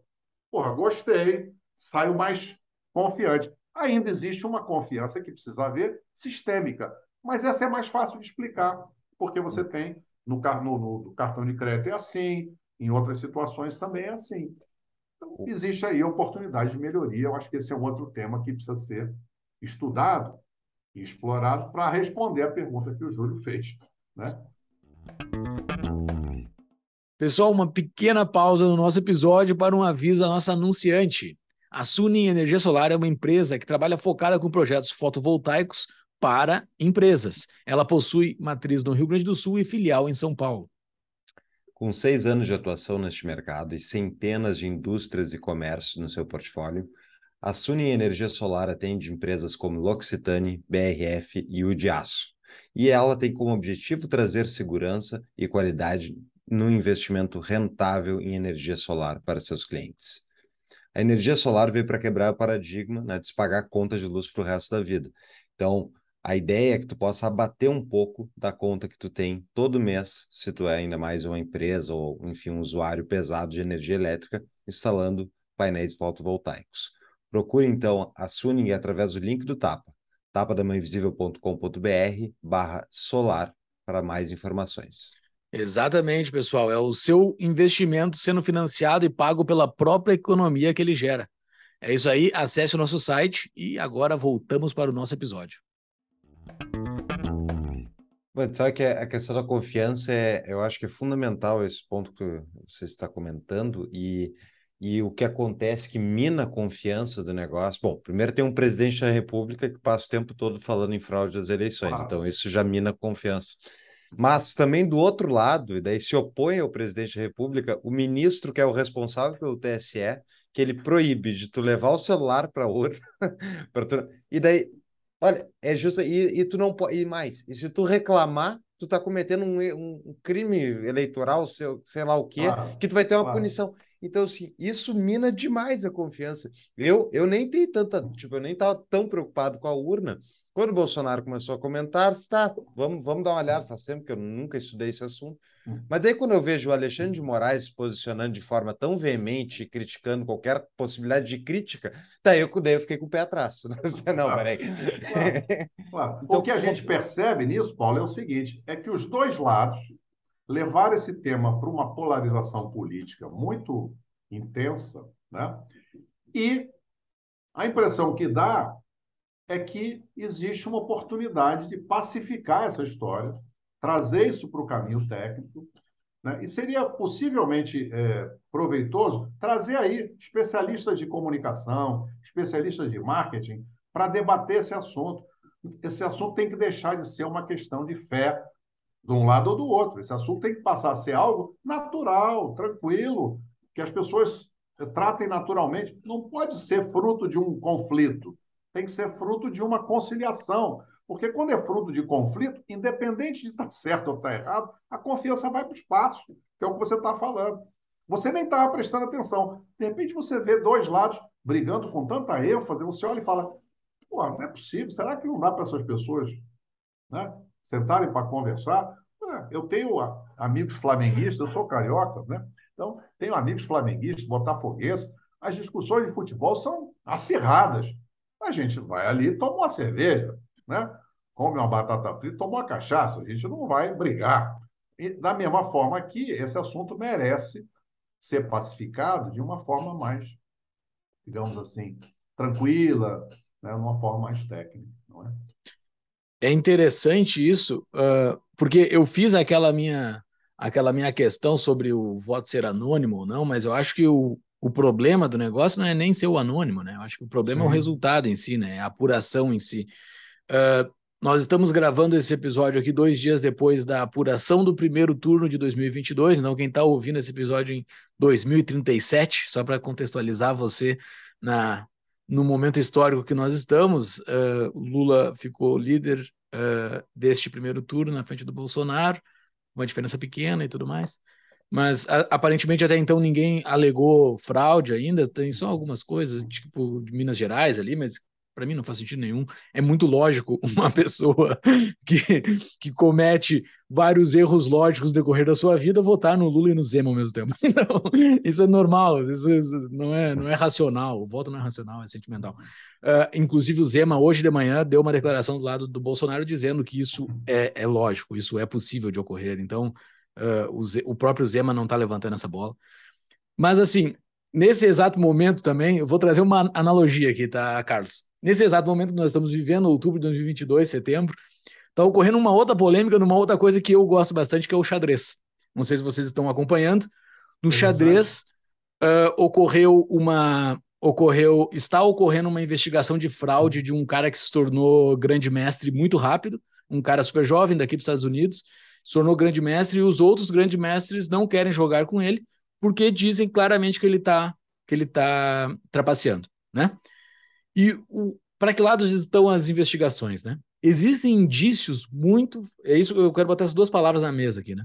Existem indícios muito fortes de que ele está fazendo trapaça, indícios claros, assim. Tem uh, pegando os dados de jogos, de jogos dele, ele deu um crescimento muito rápido, uh, não, não melhorando o desempenho em outros atributos do xadrez. Então, tem coisa estranha acontecendo, porém não tem provas. Né? O, cara então, sim, está sendo investigado, só que não sabe como que esse cara está trapaceando. Se ele está trapaceando mesmo, ou uhum. ele é um super gênio de algo que nunca aconteceu antes na história do xadrez, porque daí os indícios podem ser derrubados, mas até então os indícios estão dizendo que ele está trapaceando. Mas não há prova alguma, não há nada. O cara foi revistado na entrada de um jogo de uma forma bem mais do que os adversários, e o cara teve bom desempenho depois disso. Ninguém sabe direito como esse cara tá trapaceando. Ele trapaceou nas partidas de bullets também, que é quase impossível tu trapacear numa, numa partida de, de, de, bullet, porque é muito rápida. Muito então, rápido, é. existem indícios, mas não tem provas. Sim. A minha questão com a urna, basicamente, não é nem ter indícios. O, o problema é não ter provas. Esse, isso, na minha cabeça de leigo, e, e eu trabalho em finanças, uh, o processo de auditoria de qualquer coisa que você vai fazer dentro de uma empresa é sempre muito simples. É sempre muito simples. Tu pega o saldo anterior, bota algum evento e tem que ter um saldo depois. Tudo Sim. que tu faz numa auditoria é isso. Tu pega, Sim. tem um saldo zero aqui, ocorreu um evento que deu saldo 10, no final tem que ter saldo 10. Uh, tu tem que em algum momento conseguir verificar isso, né? E, e para mim, eu como cidadão brasileiro aqui falando, isso me incomoda demais não poder provar ali, não, mesmo que não tenha indício algum de fraude. Eu, eu gostaria que algo tão importante como o voto para uma democracia eu pudesse provar por A mais B, numa auditoria simples, de que existia três, uh, zero votos para o Bolsonaro no início, ocorreu um evento que ocorreu 37 e no final ele tinha 37 votos dentro dessa urna, entendeu? E eu, eu não Sim. consigo provar, eu não consigo revisitar o que aconteceu, né? Isso, isso é o que me dói, assim. Isso, só botando aqui qual é a minha dor em refer, referência às urnas eletrônicas, assim. Eu, eu não sei como resolver isso, a, a não ser com um votinho impresso do lado. Eu não sei qual é a outra solução para isso. Eu diria que você colocou o ponto que é chave, né? Que é exatamente esse, o ponto que é chave e a origem desse ponto que é chave, na minha opinião, ela está no fato de que a alta direção da administração eleitoral é formada por magistrados. Então, no Brasil, historicamente, nós temos a alta direção do Tribunal Superior Eleitoral, é formada por ministros do Supremo Tribunal Federal, o que é natural, porque você tem um tribunal superior, que é o topo da justiça eleitoral, então é natural que você tenha ministro do Supremo à frente do Tribunal Superior Eleitoral. A discussão de que o Brasil tem um Tribunal Superior Eleitoral e outros países não têm, aí é uma discussão mais filosófica. Uh, o país tem uma justiça eleitoral muito antiga, 1931 ou 32, se não me engano, onde é, quem, quem também começou por ali foi a Costa Rica, que é o exemplo sempre citado, que está no mesmo, no mesmo período ali. Um é 31 e outro é 32, eu não me lembro mais qual que nasceu primeiro. Mas, ou seja, o Brasil tem essa decisão institucional muito antiga e nós temos uma justiça eleitoral que funciona, nossa democracia funciona. Nós temos partidos, temos orçamento para os partidos. Quem discutem é, fundos partidários eleitorais é o Congresso. Né? E o Congresso tem uh, absoluta legitimidade para discutir isso. E aí você tem, então, os ministros do Supremo que compõem a alta direção da Justiça Eleitoral e do Tribunal Superior Eleitoral. Até aí, tudo bem. Onde é que surge a oportunidade de reflexão? Quando a mesma alta direção do Tribunal Superior Eleitoral também é a alta direção da administração eleitoral. E a administração eleitoral é uma operação logística. Em outros países, nos Estados Unidos, por exemplo, isso faz parte do executivo, da, da administração, é o órgão da administração. Na França, também, em outros países que não têm justiça eleitoral, é assim. E isso é uma oportunidade de avaliação, por algumas razões. Primeiro, que, por conta da administração eleitoral tocar essa operação complexa, logística, de marketing, de confiança, de comunicação, seria natural que a alta direção desse órgão fosse parecida com a alta direção de uma grande companhia de varejo, de um grande banco, de uma grande seguradora, um grande varejista, porque os elementos estão todos lá. Muitos consumidores, comunicação com os consumidores.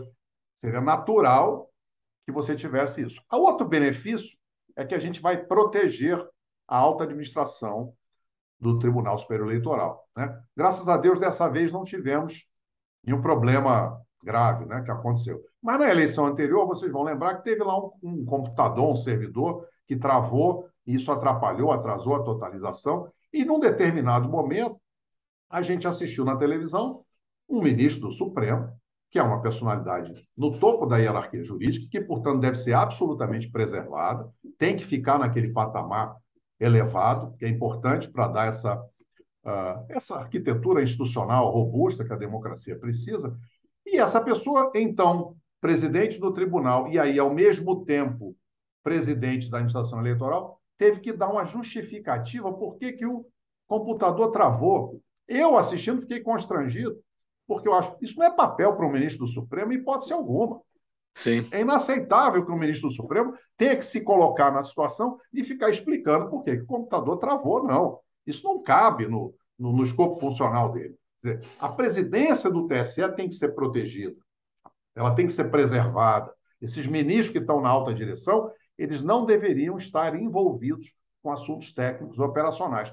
Até porque, uh, aqui embaixo, né, no mundo real, quando um juiz vai julgar uma causa, se ele é parte do processo, ele não pode julgar, ele está impedido de julgar.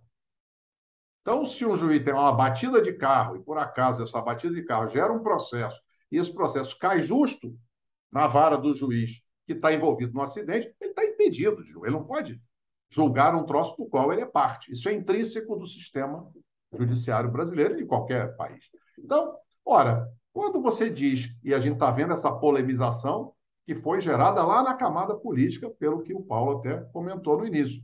Ora, graças a Deus não houve nenhuma nenhum questionamento, né? A, a eleição transcorreu. Bem, mas vamos imaginar que houvesse um questionamento. Então, alguém questiona que o processo deu algum problema, tem alguma dúvida, essa história de Minas Gerais, alguém levanta uma questão, que é natural, é parte, é legítimo, né?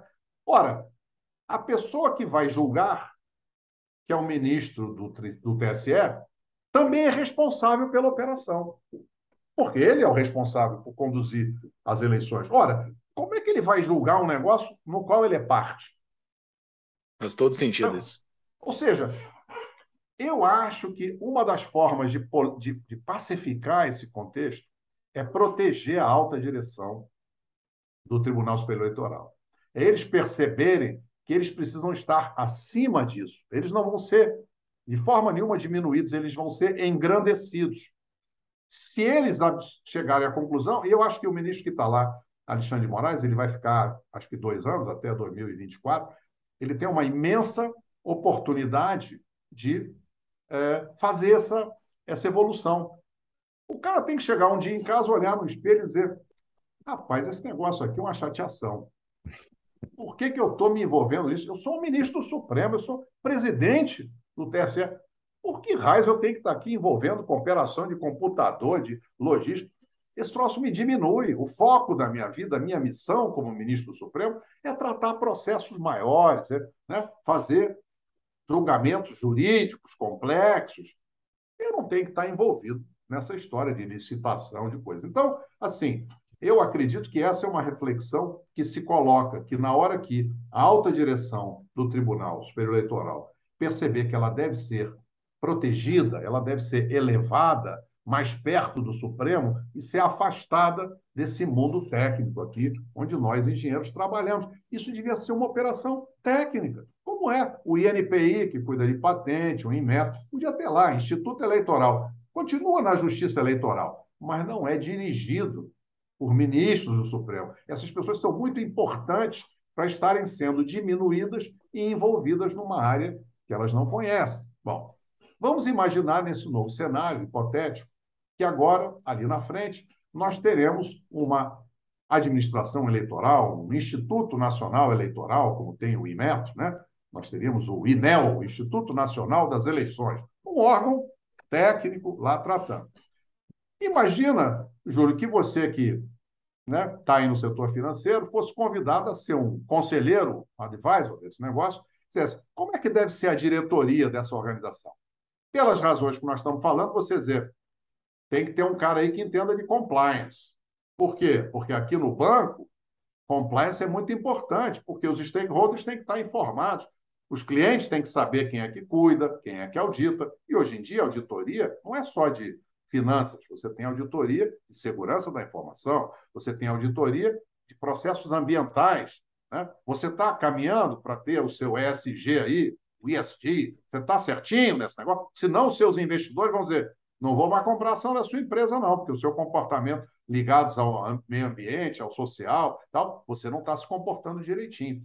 Então, na hora que você tiver uma organização técnica, e aí você tiver uma administração técnica, com pessoas experientes em logística, em administração, em compliance, em tecnologia, evidentemente. O que, que vai acontecer?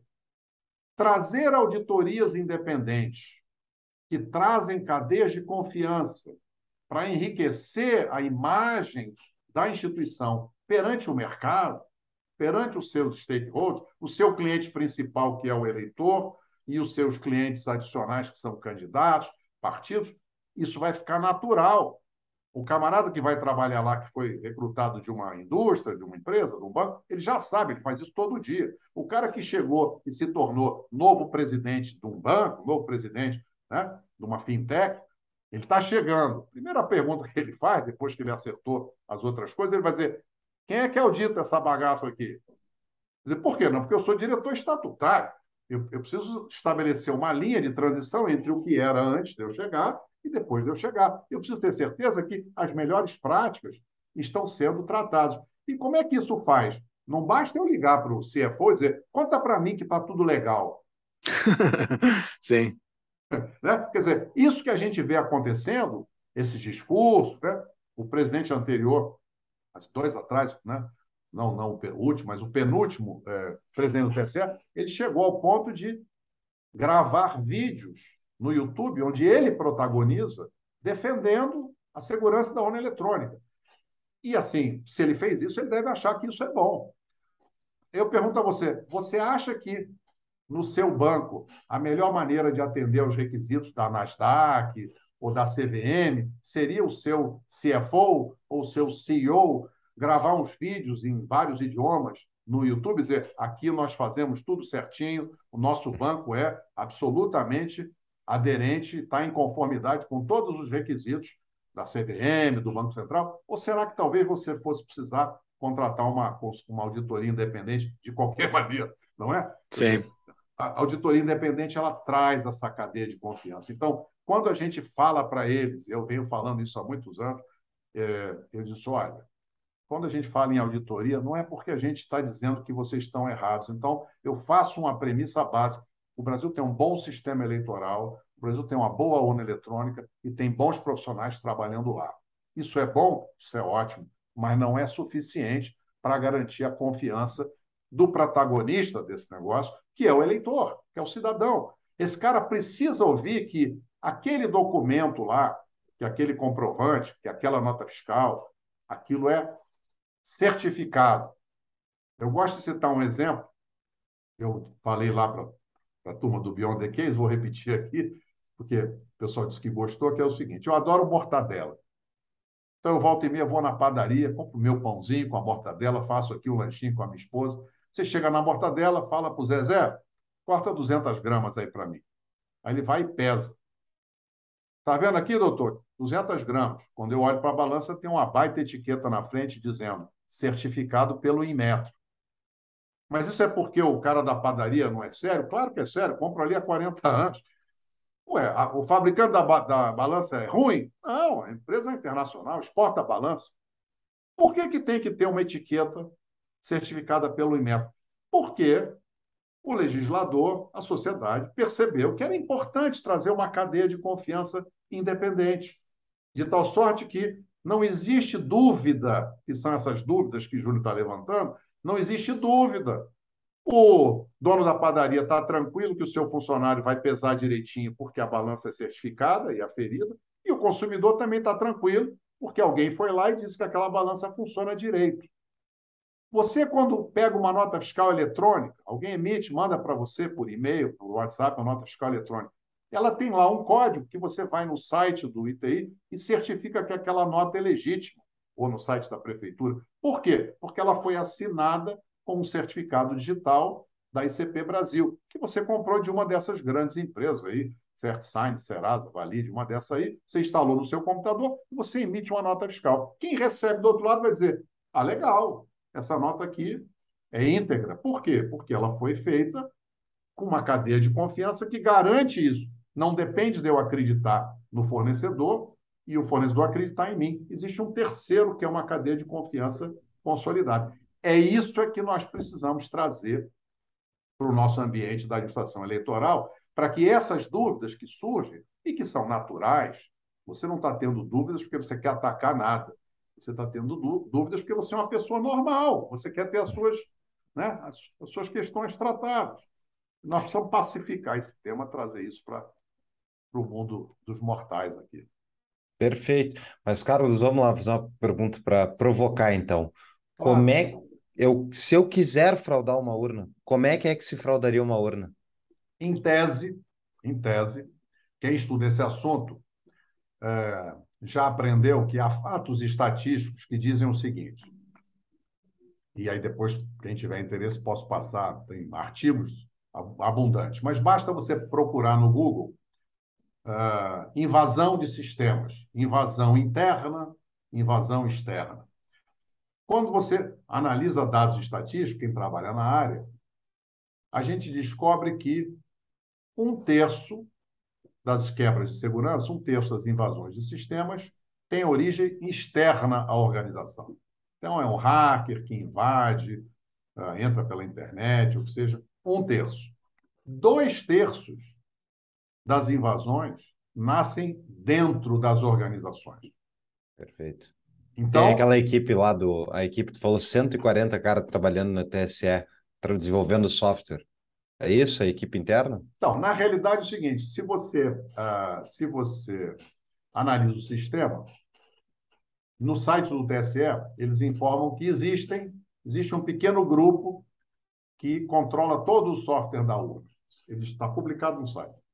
Ora, Quem trabalha com segurança olha para isso e diz: será que existe aqui um risco de pessoa exposta politicamente?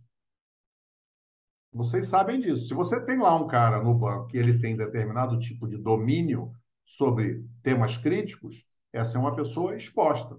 Essa pessoa precisa ser protegida. Se a gente quiser saber o que isso significa, a gente pode fazer uma pesquisa na internet e buscar assalto a banco, sequestro do gerente. No Brasil, existem organizações criminosas que assaltam bancos toda semana em cidades do interior, Brasil afora, e o método é: eles vão lá, alguém tem alguma informação, sequestra o gerente, ameaça a família dele e vai lá e entra. Então, qual é o desafio que nós temos hoje para essa pergunta? Eu diria que a grande maioria da comunidade técnica hoje defende que os códigos dos programas sejam códigos abertos. Essa é uma discussão antiga. Já ouvi isso, inclusive, de secretários de TI de diferentes TREs. Essa discussão não é nova. Na hora que você toma duas precauções, você publica todos os códigos, o código passa a ser aberto. Vamos lembrar que tem empresas corporativas como Red Hat, que foi comprada pela IBM, né? Oracle, empresas que têm códigos abertos, por quê? Porque o mercado já percebeu que isto traz mais segurança do que os códigos fechados. Isso é um consenso técnico. Porque quando o código é aberto, o que, que terá acontecido? Acabou-se a dificuldade das pessoas expostas politicamente, eventuais funcionários internos, que possam sofrer o que é chamado de coação irresistível, que é como acontece no caso de um sequestro de banco. Ora, às vezes a intenção não é má, mas se a pessoa tem controle sobre algo que só ela tem controle, e ela então é sujeita a uma coação irresistível, aí surge um risco. E é por esta razão que quase 70% das invasões de sistemas nascem dentro das organizações. Tem nada a ver com o TSE, isso é em qualquer empresa. Tá? Teve invasão na Cisco, na Microsoft, no Departamento de Defesa dos Estados Unidos, aqui no Brasil, na, na, no Grupo Fleury, nas lojas Renner, e por aí vai. JBS nos Estados Unidos. Então, você tem grandes organizações que investem milhões em segurança da informação e que, apesar disso, têm as suas redes invadidas. Então, estatisticamente, quase dois terços desses eventos acontecem dentro das organizações e, numa grande parte, ou é falha humana ou pode acontecer a coação irresistível. O que faz com que a reflexão aqui diga o seguinte: se eu publicar o código, melhora? Melhora muito. Por quê? Porque aquela pessoa que teria poder não tem mais, porque o código está público na internet. Isso diminui a segurança? Não, isso aumenta a segurança. Outra coisa que seria importante fazer, essa uh, trazer cadeias de confiança externas. Então vamos imaginar que cada urna eletrônica passe a ter um certificado digital ICP Brasil. E aí, esse certificado passa a ser usado para fazer o registro digital do voto. Quando o Júlio perguntar, mas quem é que garante que o meu voto de fato está registrado direitinho? Quem garante é a ICP Brasil, porque as urnas terão certificados digitais de diversas empresas, né? poderia ser um pool de empresas. É, nós já conversamos lá atrás isso com a Associação Nacional de certificação digital, eles acharam muito interessante, disseram, é, isso nem é um negócio assim, comercial em si, poderia ser feita uma parceria da Justiça Eleitoral com a associação e um pool de empresas que fornecem certificação digital, todas credenciadas na ICP Brasil, poderiam fornecer certificados. Aí cada urna teria o seu certificado e os documentos eletrônicos seriam, uh, teriam a sua digamos que a lei chama de presunção legal de veracidade, que é a lei garante que o conteúdo daquele documento ele é verdadeiro e que o documento é legítimo, isso seria garantido por cadeias de confiança independente. Na hora que você faz isso, você aumenta muito a resiliência da organização a quebras de segurança. Por isso é que as organizações são auditadas, por isso é que as organizações utilizam cadeias de confiança. Mas ainda existe oportunidade para uma compreensão do benefício de que auditorias independentes e cadeias de confiança independentes possam trazer para essa confiança do eleitor no sistema como um todo. Eu acho que há um aprendizado aí a ser construído em quem conduz o processo. Mas só um parênteses rapidinho, Júlio. Então, hoje, para alguém que queira fraudar, o, o ponto crítico de ataque seria justamente a equipe do TSE que faz a, o desenvolvimento do software. É, é um. É. E, e, por, e qual o argumento para ser uh, não aberto, para ser, ser fechado? Olha, ainda existe é, no mercado empresas que acham que, pessoas né, que trabalham, que acham que a segurança por obscuridade, ou seja, que é não publicar os códigos, né? os códigos são secretos, que isso traz mais segurança do que a segurança por transparência. Né?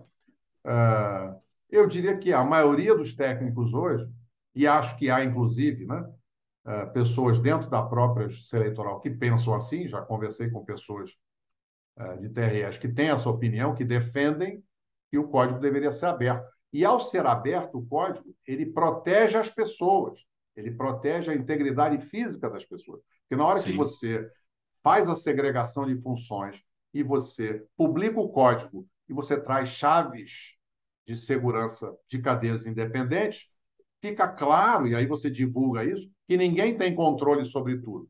Então, na hora que você escreve no seu site que só um grupo restrito de pessoas controla todo o código de um, pro, um programa, um sistema de missão crítica, no fundo você está colocando essas pessoas em risco. Essas pessoas se tornam expostas politicamente e passam a requerer proteção especial. E muitas vezes isso é feito, a pessoa não tem consciência disso. Ele vai lá, faz um artigo, publica no site, uma página, olha aqui, nós controlamos tudo, olha como isso é bom, e ele não percebe que ele está colocando a sua vida e dos seus familiares em risco.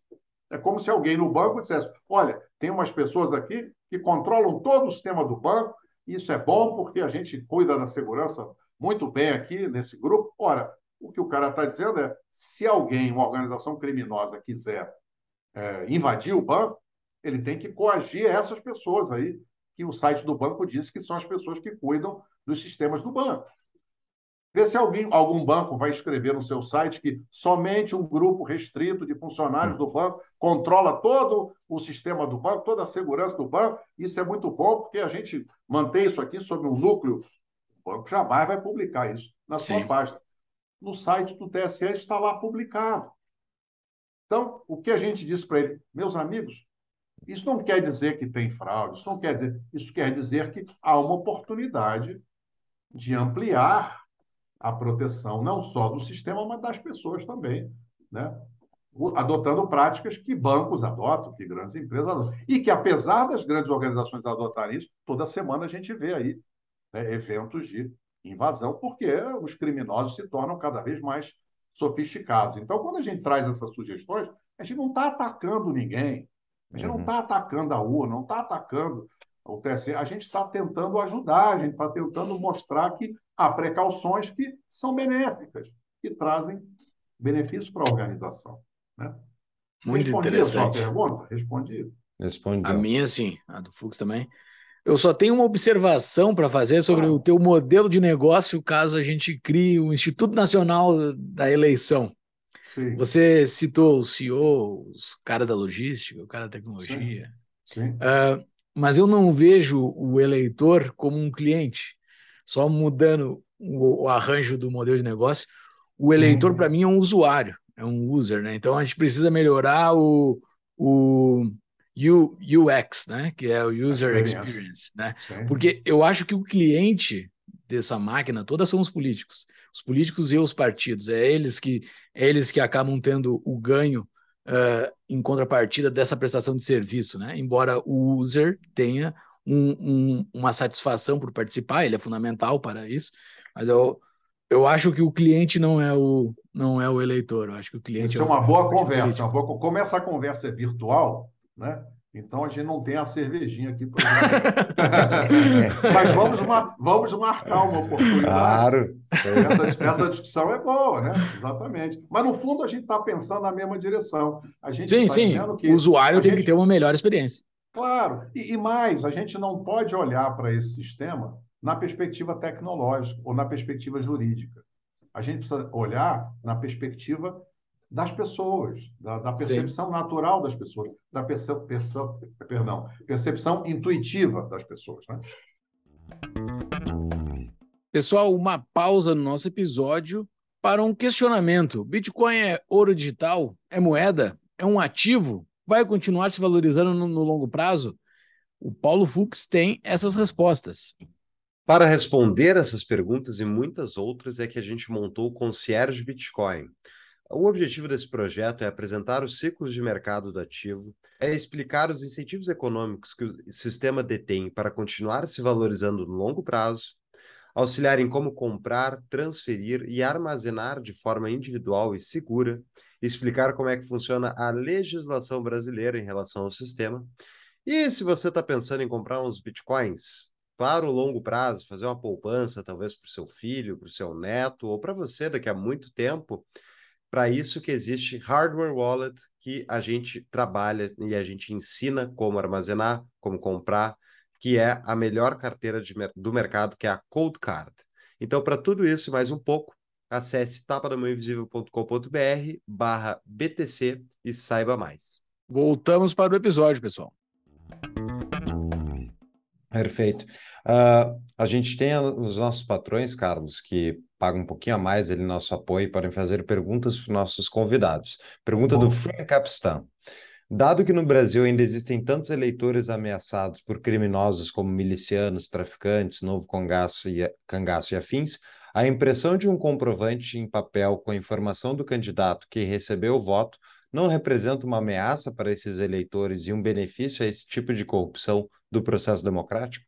Essa pergunta é central e esse cuidado de é, proteger o eleitor contra a coação uh, irresistível ela vem desde o começo. Por isso que toda a legislação e todo o processo uh, tem como objetivo assegurar o anonimato. Então, quando se fala no, na, na, impressão de um comprovante do voto, e veja que essa não é a minha tese, eu estou apenas respondendo porque essa é uma tese que foi discutida no Congresso bastante, teve lei aí, foi debatida. Já houve várias leis que foram aprovadas definindo o comprovante impresso de voto. E outra coisa interessante é que na primeira especificação da urna, lá em 95, a urna imprimia um comprovante impresso de cada voto. É, essa era a especificação original, que caía numa caixinha lacrada atrás da urna para permitir uma contagem estatística e confirmar a contagem manual com a contagem eletrônica para fins de auditoria. Então, a impressão de um comprovante impresso do voto nasceu na origem da urna eletrônica, lá em 95, nas especificações do TSE. Dito isto, o conceito de comprovante impresso do voto, ele é um comprovante para que o eleitor possa verificar o seu voto ao final da votação e para que seja possível a quem puder auditar verificar a contagem de cada voto. Mas ele não é um comprovante que o eleitor leva consigo ao sair da urna. Não existe esse comprovante como é um comprovante, por exemplo, de cartão de crédito, que você paga, pega o comprovante, bota na carteira e leva para casa. O comprovante impresso do voto, ele não é assim, ele não permite que o cliente, que é o eleitor ou usuário, né?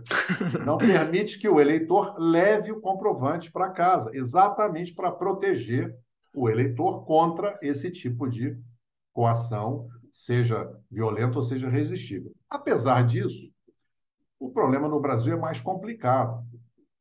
Nessa eleição, a gente teve é, é, é, né, informações aí, pessoas que reportaram, reporte, é, amigos que moram no Rio e que estão próximos às zonas né, de favela, por exemplo, que em regiões que são dominadas pelo crime, é mais complicado. O sujeito senta lá na, no mesário, bota o revólver em cima da mesa e acompanha o eleitor para votar na urna. É claro que isso é uma exceção. Né? Isso é uma exceção. Então, onde, onde há proteção policial, isso não acontece. Isso Mas aconteceria onde... com o voto no papel. Isso aconteceria. Isso não é um problema da urna eletrônica. Né? No papel e no eletrônico. Então, assim, a maneira de preservar isso é, claro, jamais entregar um comprovante para o eleitor. O comprovante não é para o eleitor levar para casa e sofrer coação. O comprovante é para o eleitor perceber que o voto que ele fez foi devidamente registrado. Por isso é que a nossa proposta não é um comprovante impresso, é um comprovante eletrônico que será gerado por uma cadeia de confiança independente. Então, o eleitor fica tranquilo, porque ele diz: isto aqui foi feito dentro de uma proteção de segurança independente. Então, há segregação de funções. Quem trabalha com banco sabe que aquele terminalzinho lá de transação, ou o terminal que está no caixa do banco, ou a, o caixa eletrônico, passam por certificações de segurança independentes.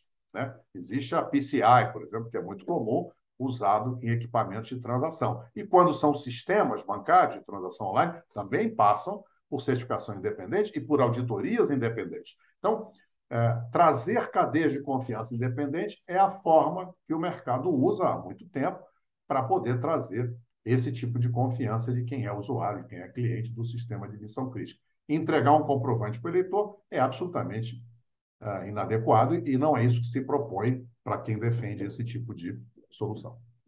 Voltando para aquele assunto que o Fux falou lá no início, né, da, dos dessas defesas apaixonadas que geram a desconfiança contrária, né? Porque assim, tu, eu não estava muito preocupado também, mas daí quando certas pessoas começam a fazer essas defesas apaixonadas da urna e invalidando uh, bons questionamentos, como esse que você acabou de falar, né?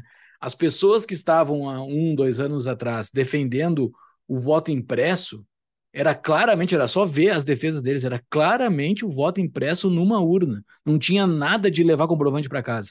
Daí tu pega ministros do STF falando que a proposta dos caras era levar comprovante para casa. Eles dizem isso claramente. Eles estão eh, tipo, tu tá mentindo claramente. Uh, isso é, é, de minha responsabilidade o que eu estou falando, tá, Carlos? Não, não te preocupa com isso. Tá, Alexandre. é, mas eles estão claramente mentindo. Não, acho que não foi o Alexandre que falou isso, foi o, foi o Barroso. Foi o Barroso? Acho, foi, acho, foi, Barroso. foi o Barroso. Falou claramente, ah, levar comprovante para casa, mas não, ninguém pediu isso. Ninguém, não ah. há não há pedido. Daí, daí tu fica com uma pulga atrás da orelha. Como assim tu tá mentindo claramente por uma coisa que não tá sendo dita, só para descredenciar um cara que tá fazendo um questionamento válido, é um questionamento bastante válido. Isso, isso, isso preocupa, assim, isso levanta um sinal de alerta. Pô, por que esse cara tá agindo tão desesperadamente para defender algo que não precisa ser desesperado, sabe? Daí eu, eu, eu, fico com uma pulga atrás da orelha, assim. O seu ponto é relevante, e isso, na realidade, como eu comentei, eu tenho a impressão que isso pode ser é, aperfeiçoado exatamente com essa evolução institucional. Então, nós temos que olhar para a topologia institucional e dizer: será que a gente pode separar esta operação da administração eleitoral num órgão técnico dentro da Justiça Eleitoral, mas no órgão técnico, para que a gente proteja os ministros. Os ministros precisam estar acima disso. Porque hoje, ao longo da história, não esse presidente, mas invariavelmente presidentes do TSE ao longo da história, como ele é ao mesmo tempo presidente do tribunal, mas ele também é presidente do órgão operacional, que é a administração eleitoral, porque essas coisas se confundem, né? Ele tem que responder perguntas que não são da sua área de formação. Se alguém faz uma pergunta sobre a Constituição, a legislação, o processo jurídico, ora, o ministro do Supremo é um especialista. O cara, para ser ministro do Supremo, ele tem que ter notório saber na área jurídica. Senão, ele não consegue se tornar um ministro do Supremo. Isso é um requisito para ele ser nomeado e é um requisito que é avaliado no Senado na, na, na sabatina para que aquela pessoa se torne um ministro do Supremo e, consequentemente, um ministro do TSE em determinados momentos. Ele tem que ter notório saber jurídico. Então, tudo que tiver a ver com legislação, com Constituição, essa pessoa é intrinsecamente uma pessoa formada para isso, é um especialista. Ora, quando você olha para o mundo técnico, administração eleitoral, logística, operação, compliance, governança, segurança da informação, auditoria. Este conjunto de uh, conteúdos, né, ele não faz parte da formação de um juiz, de um magistrado. Ele faz parte da formação de um administrador, de um economista, de um engenheiro, de alguém que fez curso de uh, para conselho de administração. Isso é natural. Então, o que, que acontece? É, é, tem duas frases que são repetidas por magistrados uh, e, infelizmente, as duas frases não são verdadeiras, elas não encontram sustentação na técnica. Uma frase é: a urna eletrônica não é conectada na internet, logo, ela é inviolável. Ele parte da premissa que uma quebra de segurança viria através da internet. Então, é natural para alguém que, alguém que não é técnico, que não tem formação, ache que essa Conclusão, ela é natural. Ah, não é ligado na internet, logo ela é inviolável. Essa informação não é verdadeira. Por quê? Porque se houver uma quebra de segurança, ela ocorrerá lá nos sistemas. E ocorrerá nascendo dentro da organização. E como é que a gente protege? Protegendo as pessoas, trazendo auditoria, uh, publicando código. Não tem nada a ver com o fato de ser conectado ou não na internet. Mas presidente do TSE, não esse, mas todos, ao longo da história, se você buscar aí, você vai ver que essa é uma frase repetida por diferentes presidentes. Como é que eles falam isso? Alguém disse para eles essa frase, porque eles não são da área, eles não têm qualificação para fazer juízo de valor sobre esse assunto. Então, parece uma conclusão intuitiva, mas que naturalmente não tem sustentação na técnica. Então, qualquer pessoa que trabalha com segurança da informação e vê um ministro falando isso, qual que é a minha reação? Eu fico preocupado, fico triste. Eu disse, puxa vida, que constrangimento que essa pessoa passa ser colocado, mas é verdade. Por isso é que eu digo, o ministro Supremo não pode ser rebaixado a ter que ficar emitindo opinião sobre um assunto para o qual ele não tem informação. Ele tem que ser protegido, ele tem que ser elevado. Ele não tem que estar envolvido na operação tecnológica. Qual é a outra frase? E a gente viu isso né, no debate da PEC do voto impresso. Ex-ministro, ministro Nelson Jobim, é um jeito brilhante, tem uma trajetória política importante, foi ministro, foi do Supremo, enfim, foi do TSE. Foi lá no Congresso, na Câmara, falar na PEC do voto impresso. Nunca foi encontrada uma fraude na urna eletrônica no sistema eleitoral. Essa é a afirmação. Logo, o sistema é 100% seguro. Essa é uma outra conclusão que não tem sustentação técnica. Isso na filosofia, quem gosta de ler filosofia, os colegas lá do Beyond the Cave uhum. gostam de ler filosofia, uhum. isso na filosofia se chama pensamento mítico. Né? Ou seja, eu olho aqui para fora na minha janela e eu vejo árvores, porque tem uma mata aqui do lado. Hoje o clima está meio chuvoso. Logo, a cabeleira do Júlio é loura. se eu parto de argumentos, se faço uma construção lógica que não tem qualquer relação de causa e efeito, eu posso concluir qualquer coisa. Ora, qual é a conclusão da afirmação de que nunca foi identificada uma fraude na urna eletrônica ou no sistema eleitoral? A conclusão possível é não há instrumentos para identificação de fraude. Porque o que seria natural que bancos fazem, outros organizadores fazem? Olha, no ano passado, é, houve é, quase quatro tentativas de invasão de sistemas por minuto no Brasil. Okay? Essa é uma informação que tem aí nas empresas de segurança, que tem programas antivírus e outros programas, eles publicam essa estatística. Vou repetir: quase quatro tentativas de invasão por minuto ao longo do ano passado no Brasil, 3,7 ou 3,8. Ora, o que, que as empresas deveriam ter? Qualquer organização, e a administração eleitoral também, deveriam ter lá um relatório dizendo: olha, fomos atacados tantas vezes, e a, as defesas aconteceram assim, e as proteções são assim, e os sistemas que nós usamos são esses aqui, Deveria haver um processo que demonstrasse isso. Não basta você vir a público e dizer, não, ninguém nunca achou nada e logo nós somos seguros. Eu me lembro de uma entrevista muito interessante, vocês vão recordar, você que está nos Estados Unidos, não sei se você estava em 2020, tinha Sim. eleição, tinha eleição no parlamento aí, né?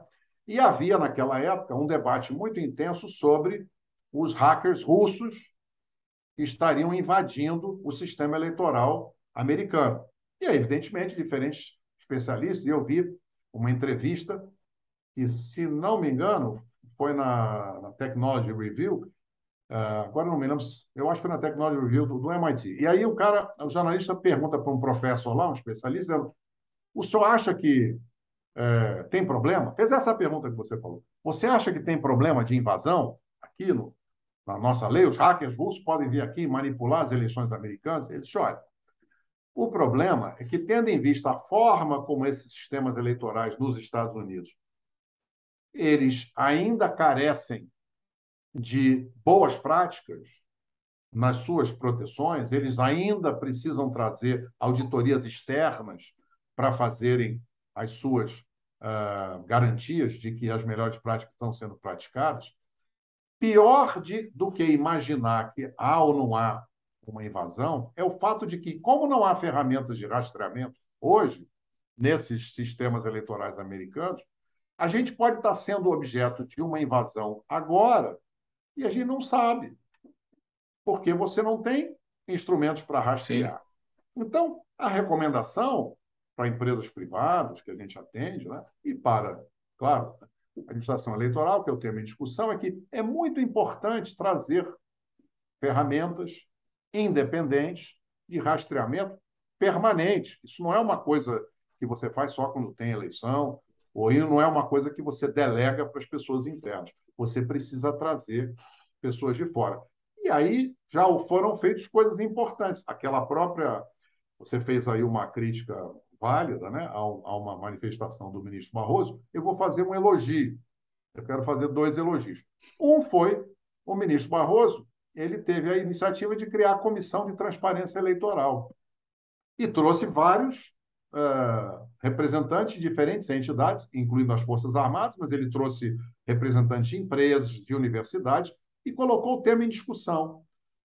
Esse negócio gerou calor, esse negócio gerou debate, debate que tem provocado reflexões, a ponto de que o segundo elogio que eu faço foi quando o ministro Alexandre de Moraes assumiu a presidência.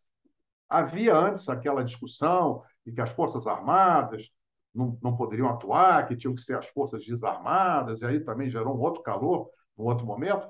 O que, que fez o ministro Alexandre? Se não, eu, eu já fui ministro da Justiça, já fui secretário da Segurança, os militares são, são bons profissionais, têm, têm algo a contribuir. Logo depois da posse do ministro Alexandre, ele recebeu o ministro da Defesa, que trouxe sugestões.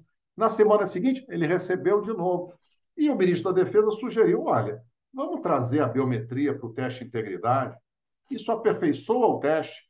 O que, que fez o ministro? E pelo que a gente leu na imprensa, fez isso contra a recomendação dos técnicos, dos seus funcionários. Ele disse: nós vamos fazer um piloto do teste de integridade com biometria.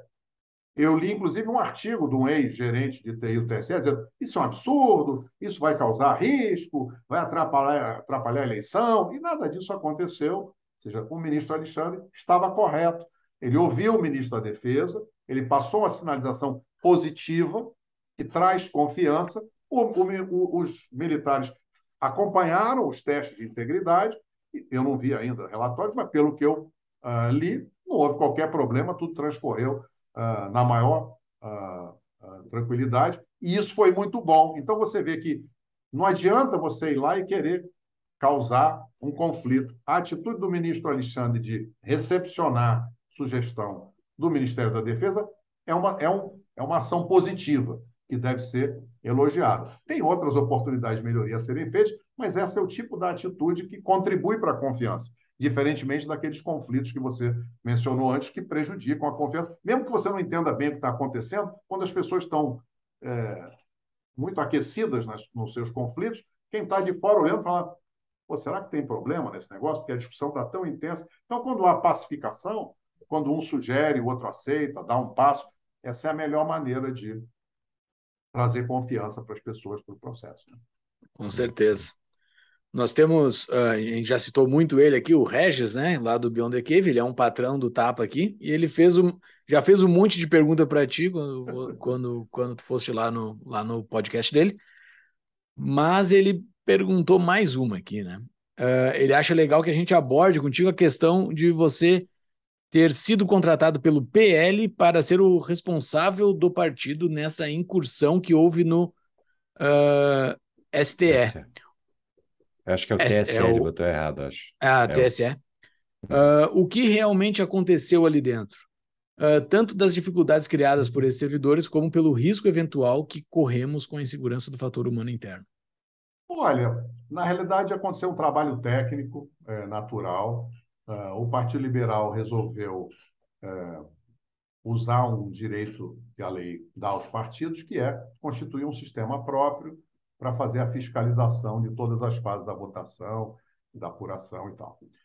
Como o prazo era muito curto, e aí eles nos contrataram. Né? Eu sou presidente do Instituto Voto Legal, que é um instituto sem fins lucrativos, que foi criado exatamente para trazer contribuições de aperfeiçoamento do sistema eleitoral brasileiro de outros países. Eu já viajei a vários países uh, na minha jornada, dando contribuições para sistemas eleitorais, países da África, no Haiti, já viajei bastante na minha jornada. Então, o objetivo do Instituto é trazer essa contribuição técnica, essencialmente técnica. Né? A ação política é vedada no estatuto do, do, do nosso Instituto. E aí, em torno de abril, uns meses atrás, nós fomos convidados pelo PL para apresentar uma proposta de fiscalização. É uma coisa pioneira que o PL fez, que é muito positivo. Ah, embora a lei tenha definido que a Justiça Eleitoral faz a votação no sistema eletrônico e os partidos fiscalizam, até hoje nenhum partido tinha tomado a iniciativa de fiscalizar. Então, houve uma iniciativa pioneira do PL, que é muito positiva. E aí, o Instituto foi contratado para montar uma equipe técnica, nós montamos a equipe, são quatro pessoas, que o PL indicou, e nós temos conduzido esse trabalho, continua, esse trabalho termina em, nove, em dezembro, início de dezembro, e a, nós adotamos uh, instrumentos de fiscalização do Tribunal de Contas da União. Então, primeiro foi feito um levantamento, que é onde você coleta informações em, em, documentos públicos e, eventualmente, informações que o próprio tribunal queira fornecer. Nós tivemos lá em reunião uh, com a secretária-geral da presidência e nos colocamos à disposição, apresentamos o procedimento e ficamos à disposição para receber documentos. Depois, esse processo terminou em agosto, e aí nós seguimos ao longo de agosto, início de setembro, fazendo uma auditoria de conformidade, que é onde você uh, analisa a documentação e as informações públicas ou as fornecidas pelo TSE, e aí você identifica oportunidades de melhoria. Então, é um trabalho essencialmente técnico. E uh, esse relatório foi entregue ao TSE, primeiro um relatório, um resumo executivo, dizendo, olha, existem aqui alguns pontos de atenção que a gente gostaria de apresentar para vocês. E depois, uh, dia acho que 19 de setembro, já faz algum tempo, foi entregue o relatório completo, que tem lá uma série de pontos de oportunidade de melhoria. Isso é amplamente sustentado tecnicamente pela, pelos documentos levantados, né? e tem também um relatório de avaliação de segurança da informação, como empresas fazem, empresas que querem certificar o seu sistema de segurança da informação. Né? Na nossa área, a gente chama isso de um sistema de gestão de segurança da informação. E é comum que as empresas implantem esse sistema e que depois eles certifiquem na norma de segurança da informação, que é uma norma ISO e no Brasil a BNT, chama-se 27001, e você traz profissionais que fazem uma avaliação. Como eles ainda não são certificados, o que foi feito foi uma pré, uma auditoria de pré-certificação, onde você lista, nós listamos lá pouco mais de 200 perguntas, mandamos para eles e depois o time técnico respondeu a essas perguntas com base em é, informações disponíveis. O site do TSE tem lá um portal de transparência bastante detalhado, onde eles publicam uh, seus planos de auditoria, seus relatórios, planejamento estratégico, relatório de autoavaliação, essas informações estão todas lá. Então, nós uh, lemos as informações e montamos um documento e entregamos para ele. Essa é uma atitude absolutamente de colaboração construtiva. É muito importante ter claro o seguinte: quem audita constrói. Uhum. valor para quem é auditado. Quer dizer, Não, faz, não faz nenhum sentido para atividade profissional técnica de engenheiro que eu vá auditar, auditar alguém para criar problema. Isso não existe. É ao contrário. Quer dizer, toda vez que a gente é contratado para fazer uma auditoria, é para você ajudar a entidade auditada a perceber oportunidades de melhoria e tomar suas ações, suas precauções, fazer seus projetos. Então, o objetivo é positivo, é colaborativo, né? A gente fica muito feliz de ter recebido a confiança do Partido Liberal e nos contratar, independente que seja um partido, por acaso é o partido presente, não tem nada, a nosso trabalho é técnico, né? está sendo conduzido como tal, e a gente sempre se colocou à disposição, já tivemos no TSE algumas vezes, e estamos à disposição deles para contribuir. O papel do auditor é, é construir. Né? Então, assim, não existe conflito nenhum, só existe aqui é, oportunidade de contribuir. A gente acredita que agora está a eleição, esse é um tema que está intenso, tem que passar isso aí, mas no momento adequado, espero que é, a alta direção da Justiça Eleitoral aproveite o nosso trabalho, porque ele está bastante técnico, está bastante aprofundado e acho que pode trazer uma boa percepção do que pode ser feito, na opinião deles, evidentemente, para melhorar. Quem, quem decide o que vai fazer, o que vai melhorar, o que é importante, a prioridade é a organização auditada. Né? Então, é um trabalho técnico, estritamente técnico, e até agora acho que está indo bem. Às vezes saem notícias, a imprensa, a imprensa gosta de criar factoides e criar calor. Né? Uhum. Nesse nosso caso, o tema é técnico, está tratado direitinho, a gente está à disposição deles lá. Muito bem, Carlos. Olha, que aula sobre urnas eletrônicas, sistemas de segurança, de informação. Gostei. Estou mais tranquilo agora, menos preocupado com o Alexandre de Moraes, então acho claro. que foi muito, muito positivo. Uh, te solicito, então, que divulgue quaisquer redes sociais do Instituto, a tua empresa, claro. uh, para os nossos ouvintes poderem te acompanhar também nas redes sociais. E se tiver uma dica de livro, qualquer que seja, fica à vontade também de sugerir. Todos os, os sites citados, uh, o próprio site TSE, a entrevista do Carlos no Beyond the Cave, vai estar tudo no nosso show notes no nosso site. Perfeito. Eu gosto de um livrinho fácil de ler, pequenininho, que é O Poder do Hábito, né? de um jornalista chamado Charles Duhigg. É, é, é, muito e eu infelizmente eu só encontrei esse livro agora já jovem há mais tempo. Os meus filhos estão crescidos, mas especialmente para quem vai ter filhos ou tem filhos pequenos, essa compreensão de como é que o nosso cérebro funciona, como é que a gente reage.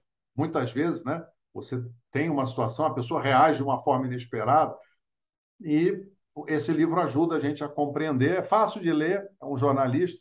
É, então, é um livro que eu, eu sugiro ler. Tem em português, né? Tá, tá, a tradução é, é, boa. Tem na, nessas livrarias online. Estou só procurar. Poder, o Poder do Hábito, do Charles Duhigg. Uma outra, um outro livro, esse já é mais antigo, que é de um francês, uh, que se chama Código de Cultura, né? que também fala do comportamento das pessoas, do comportamento das pessoas em relação as suas trajetórias emocionais, né? E é bastante interessante esse, esse código de cultura também.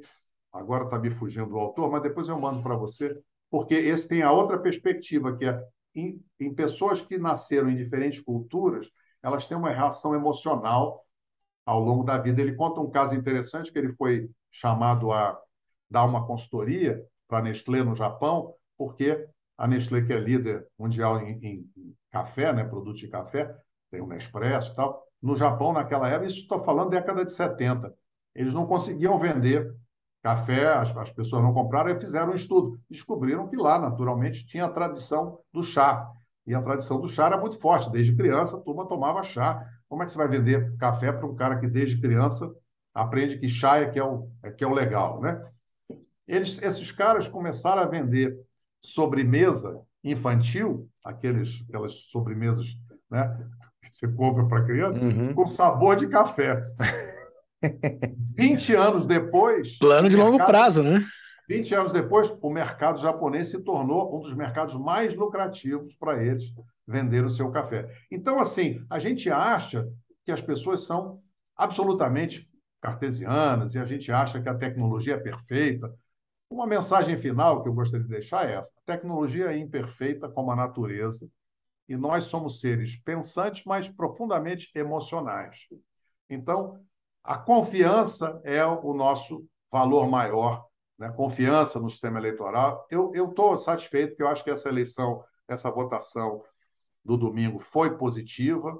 Né? É, tem discussões, mas, de uma maneira geral, houve uma transformação no Congresso positiva, renovação, é, uma, uma opção de gente nova, e nós vamos ter um segundo turno. O segundo turno é muito útil, porque agora haverá um debate mais próximo dos candidatos e as pessoas vão poder fazer as suas escolhas. E eu tenho uh, uma confiança de que esse processo vai transcorrer naturalmente, sem maiores problemas, né?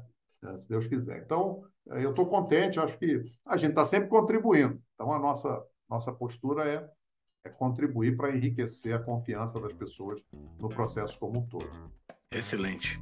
Excelente. Excelente. Muitíssimo obrigado, Carlos. É uma muito ótima entrevista. Valeu.